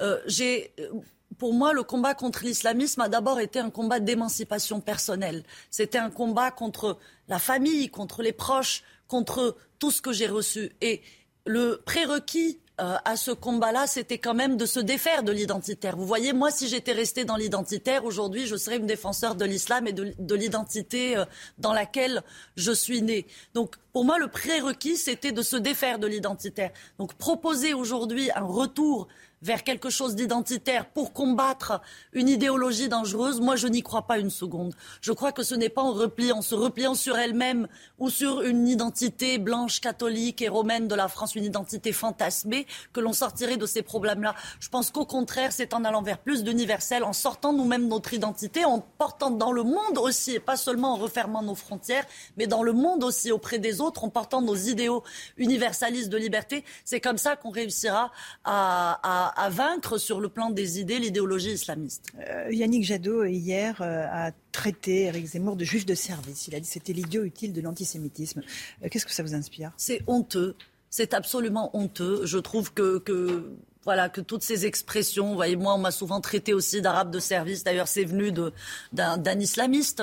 Euh, c'est souvent, d'ailleurs, euh, cette, euh, cette gauche très crispée sur l'idéologie, très, très, très dogmatique, qui souvent, d'ailleurs, souvent, elle a les mêmes tares qu'elle reproche à ses adversaires à l'extrême droite. Je trouve tout, simplement que c'est honteux qu'une expression pareille soit utilisée dans, dans la bouche d'un candidat à la présidentielle. C'est un islamisme pour, euh, pour vous? Une forme d'islamisme? Euh, Non, je n'irai pas jusqu'à dire que M. Jadot est un islamiste. En revanche, le parti qu'il représente est un parti qui fait preuve d'énormément de laxisme sur la question de l'islamisme. C'est pour ça, par exemple, euh, que quelqu'un comme moi, qui pourtant est très sensible à la problématique de l'écologie, ne votera jamais, jamais, jamais pour les Verts parce que ils sont euh, voilà c'est c'est un c'est un parti euh, plus c'est un parti vert islamiste plus plus qu'il n'est vert euh, écolo pour moi. Voilà. Vous êtes revenu ce matin dans la matinale de CNews. À vous, Romain Nizam, pour la suite. CNews, il est 8h32. Merci à vous, Laurence Ferrari, et à votre invité Zineb El Razoui. 8h32, on accueille le docteur Brigitte Millot. Bonjour, docteur. Ce matin, vous allez nous parler de cette information. Beaucoup de gens se demandent pourquoi des gens vaccinés peuvent être hospitalisés et décédés malgré le vaccin. Hein. Euh, une étude répond à cette question. Vous allez nous en parler dans un instant. La commune de Saint-Loubès en Gironde. Alors ça, c'est un sujet qui vous fait beaucoup réagir ce matin, je le sais. Cette commune met en place une prime annuelle à la présence au travail. L'objectif, c'est de lutter contre l'absentéisme important des agents municipaux. On sera en direct avec Emmanuel Favre, qui est la maire sans étiquette de Saint-Loubès. Elle sera en direct avec nous dans quelques instants. Et puis, douzième jour du procès de Nordal Lelandais. Les débats tournent autour du profil psychologique et psychiatrique de l'accusé. On sera en direct avec Noémie Schulz dans un instant qui suit ce procès pour CNews. A tout de suite Noémie.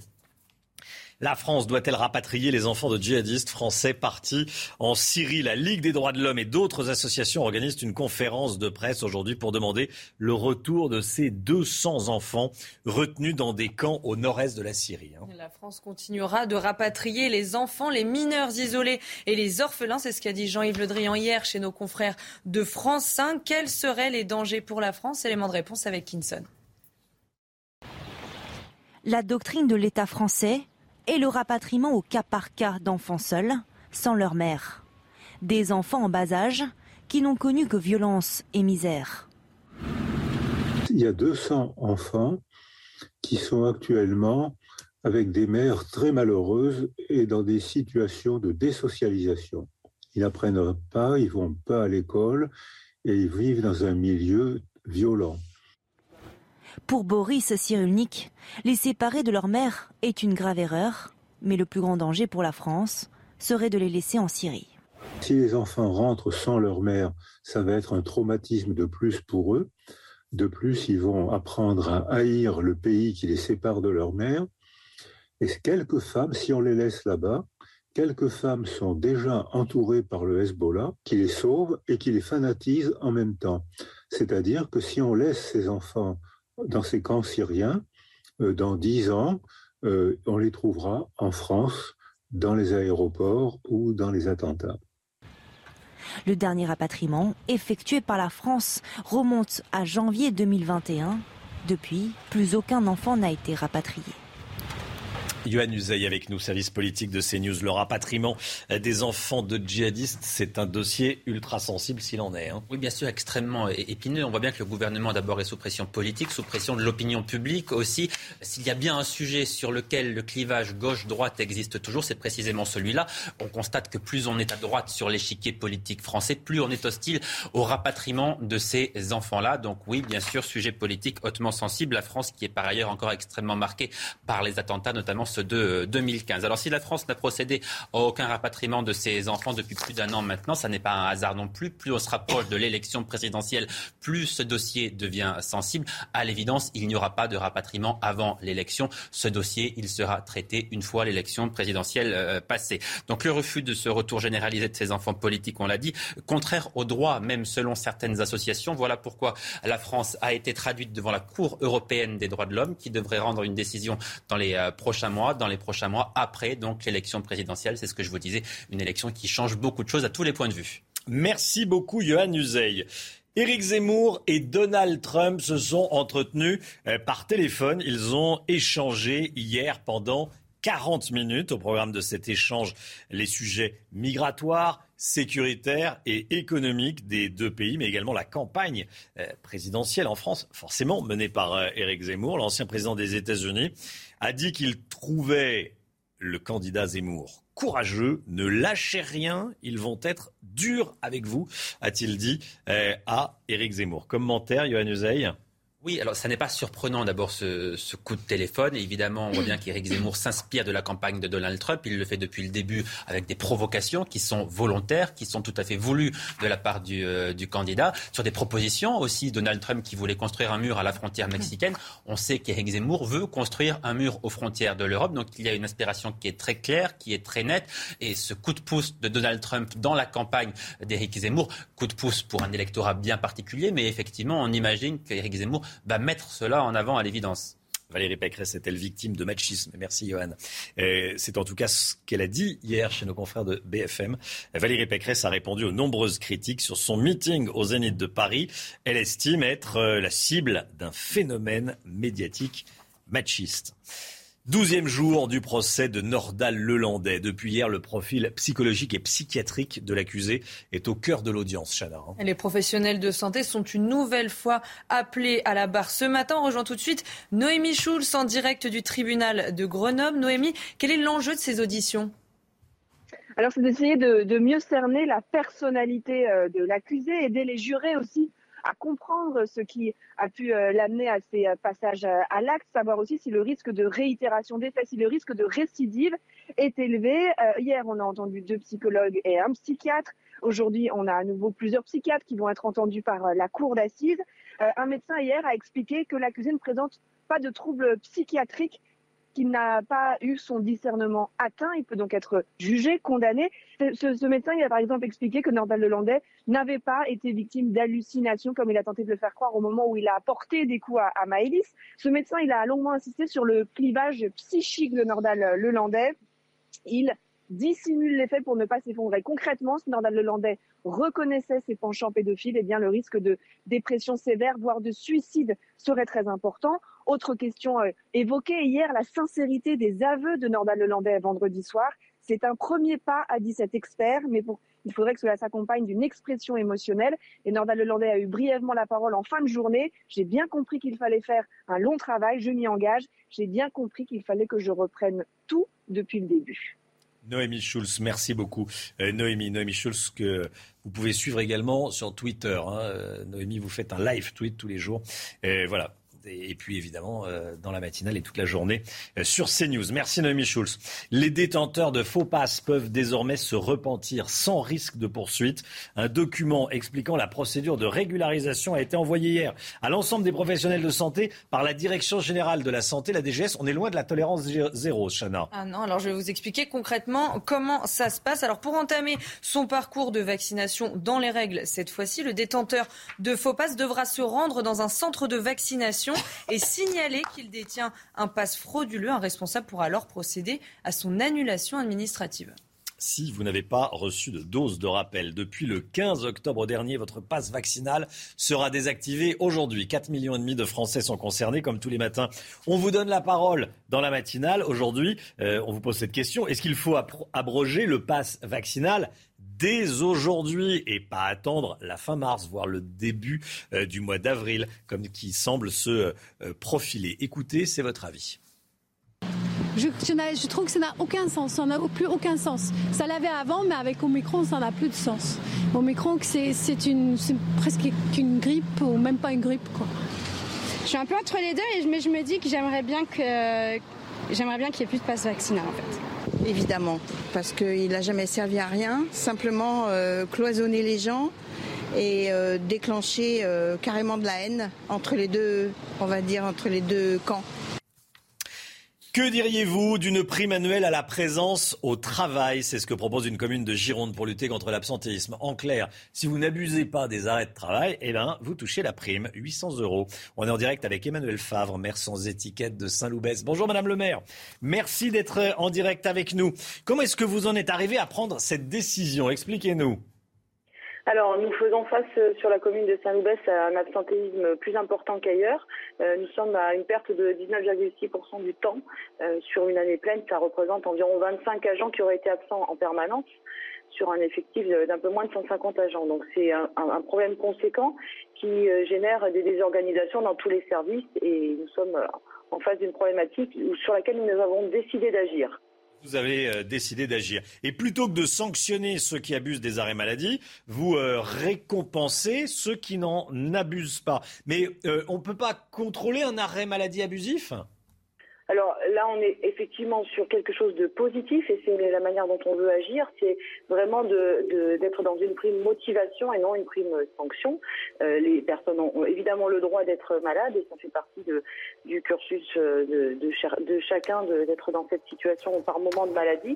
Néanmoins, ceux qui sont au travail, eux, euh, subissent l'absence de leurs collègues et l'idée, c'est de justement les récompenser du surcroît de travail et de l'accompagnement des remplaçants lorsqu'il y a des remplaçants, faut les former, il faut leur expliquer le travail, il faut s'assurer que le service public soit de qualité, même avec euh, des collègues euh, absents et des collègues remplaçants qui connaissent un petit peu moins le, service à, donner aux usagers.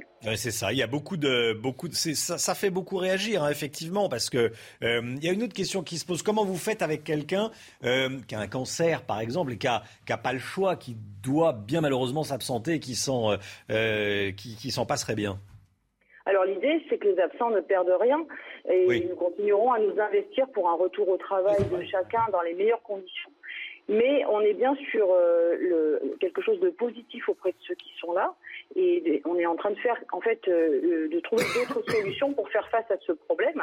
Euh, on, on, est sur une, tentative d'un autre modèle. Nous avons travaillé avec les représentants du personnel. Nous, nous tentons cette année ce modèle avec ces critères et nous avons prévu des rendez-vous en fin d'année pour rediscuter de, de cette, de cette prime indemnitaire pour qu'elle soit euh, effectivement euh, la plus motivante pour chacun et hmm. qu'on atteigne un bien-être au travail. Merci beaucoup, Madame le maire. Merci d'avoir été en direct avec nous ce matin dans, dans, la matinale. Voilà, une prime pour lutter contre l'absentéisme, une prime pour récompenser euh, ceux qui travaillent, voilà, qui n'abusent pas, qui dégainent pas l'arrêt maladie, en clair, au premier état d'âme. Emmanuel Favre, maire sans étiquette de Saint-Loubès, en Gironde. Merci, Madame le maire. le franglais prend a-t-il trop de place dans la langue française? On en parle ce matin, Chana. Hein. Oui, c'est ce que dénonce un rapport de l'Académie française publié aujourd'hui. C'est une information de nos confrères du Figaro. Le franglais, vous savez, c'est ce mélange de français et d'anglais utilisé un peu partout sur les sites internet et ou encore les publicités. Alors on va regarder quelques, quelques exemples ensemble. La Poste Pickup Station, la FNAC French Days ou encore la SNCF qui demande à ses usagers alors ready to we go. Voilà, c'est ça le franglais. Les, les, oh, les académiciens craignent la montée d'une insécurité linguistique, c'est-à-dire qu'on n'y comprenne plus rien. Bon, euh, c'est vrai qu'on se pose cette question, est-ce qu'il y a trop de langue anglaise sur une chaîne qui s'appelle CNews.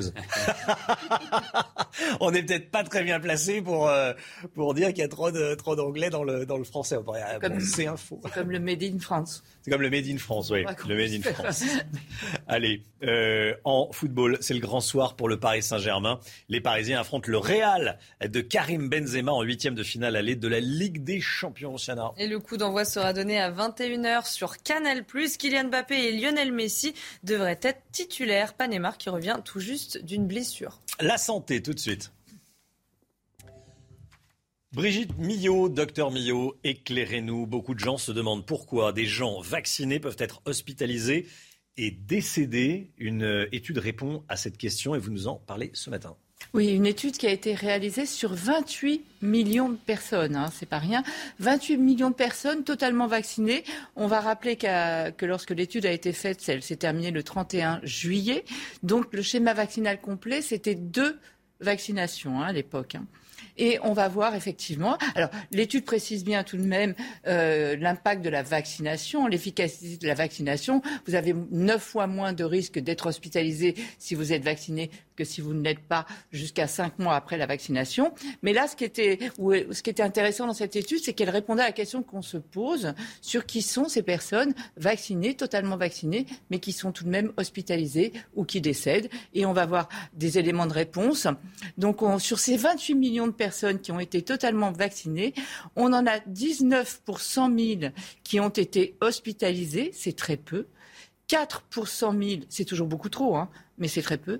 4 pour 100 000 qui sont décédés à l'hôpital, soit un taux de mortalité de 0,003%. Donc ça, c'est sur la mmh. globalité. Donc on voit très peu de risques euh, d'être hospitalisé et très peu de. Excusez-moi, ça peut vous l'avez peut-être dit, mais c'est Monde ou France? Ça Ça c'est France. C'est France, d'accord, mm. d'accord. Des Français. Ouais. Euh... 28 millions de personnes, bien sûr. Voilà. Mais ce qui est intéressant, c'est qu'ils sont allés chercher quels étaient euh, les risques justement pour mm. ces personnes. On voit qu'un des risques le plus important, mais ça on le savait déjà, hein, c'est l'âge. Plus vous êtes âgé, plus vous êtes à risque de faire des complications. Donc je vais vous montrer déjà les facteurs sur lesquels on ne peut pas agir. Hein. L'âge, bien entendu. Plus vous êtes âgé, plus vous avez euh, de risques d'être hospitalisé. Regardez. 85-89 ans, vous avez quatre fois plus de risques d'être hospitalisé que les 45-54 ans. Quant au décès, chez les 85-89 ans, 38 fois plus de risques d'être hospitalisé, d'être de décéder que les 45, 54 ans. D'ailleurs, dans l'étude, quand on regarde tout en général, on a euh, sous, sous 45 ans, on a très très peu de risques. Euh, L'âge est vraiment le facteur de risque le plus mmh. important. Ensuite, il y a le sexe. Euh, on en parle plus beaucoup. On en a parlé au début de l'épidémie. On n'en parle plus beaucoup. Mais les hommes ont un risque plus élevé que les femmes. Euh, 1,6. Euh, là, il y a une petite erreur. Oui, parce que je vois une fois plus, j'étais en train de me dire, mais c'est risque équivalent. Si on prend un risque, on le multiplie par C'est pas grave. On va la corriger tout de suite en direct. C'est 1,6. Euh, et c'est deux fois plus euh, de risque de décès hmm. chez les hommes que chez les femmes. Ensuite, ils ont tout analysé. Euh, le lieu d'habitation aussi. Si vous habitez dans une commune défavorisée, vous avez plus de risques d'être hospitalisé et de décéder que si vous n'avez pas. Mais ce qui arrive en force, ce sont les fameuses comorbidités dont on a beaucoup parlé, évidemment, durant toute cette épidémie. Et c'est valable aussi chez les personnes vaccinées. C'est pas que chez les non vaccinés, hein, tous ces facteurs de risque. Donc on va le voir. Là, vous voyez tout de suite que ça passe. Par exemple, si vous avez une comorbidité, vous, vous, augmentez votre risque de décès de 7%. 5 comorbidités, le risque de décès est multiplié par, enfin, de 39%. Et c'est important d'en parler parce qu'en France, malheureusement, euh, on parle rarement de prévention. Et ce dont on s'aperçoit avec cette épidémie, euh, c'est qu'il y avait des facteurs de risque qui sont entre guillemets évitables l'obésité, puisqu'on sait que. Et en plus, l'obésité, c'est pas, pas que. tous égaux face à cette maladie, quoi. Oui, mais il y a des on n'agit pas assez sur la prévention et vraiment cette épidémie devrait nous servir de leçon pour agir parce que dans les comorbidités les plus importantes, on avait l'obésité, l'hypertension et le diabète. Ce sont trois facteurs sur lesquels on pourrait agir en commençant dès maintenant de la prévention dans ces trois domaines-là. Parce qu'en plus, ce n'est pas que pour cette pathologie. Pour quasiment toutes les pathologies respiratoires, l'obésité est un facteur de risque puisqu'elle crée une pro-inflammation. Mmh. L'obésité euh, crée des inflammations dans le corps qui attaquent à peu près tous les organes. Donc vraiment, il faut continuer, enfin, il faut commencer parce qu'en France, en prévention, on n'est pas très bon euh, sur cette lutte, sur ces trois facteurs de risque qui pourraient être et peut-être pas évitable, mais en tout cas diminuer les risques. Et oui, une fois, on commentait une fois plus. Oui, quand on prend un risque, on le multiplie par un. mais non, mais le risque est identique. C'est juste un oubli, une erreur. C'est un oubli, c'est euh. C'est pas, ça arrive et on l'a, on l'a, on l'a corrigé en direct. 8h50, restez bien avec nous euh, sur CNews. Dans un instant, c'est l'heure des pros avec Pascal Pro et tous ses invités. Nous, on se retrouve demain matin avec Chana Lousteau, avec le docteur Brigitte Millot. Merci Johan Uzey de nous avoir accompagnés ce matin. On se retrouve demain avec Eric Doric Maten, bien sûr tout le reste de l'équipe. Euh, Claire Delorme pour la météo, Olivier Ben Kimoun pour la culture, le, cinéma. On parlera cinéma demain, c'est mercredi. Euh, dans un instant, donc, euh, je l'ai déjà dit, l'heure des pros. Pascal Pro, à demain. Tout de suite, Pascal Pro dans l'heure des pros.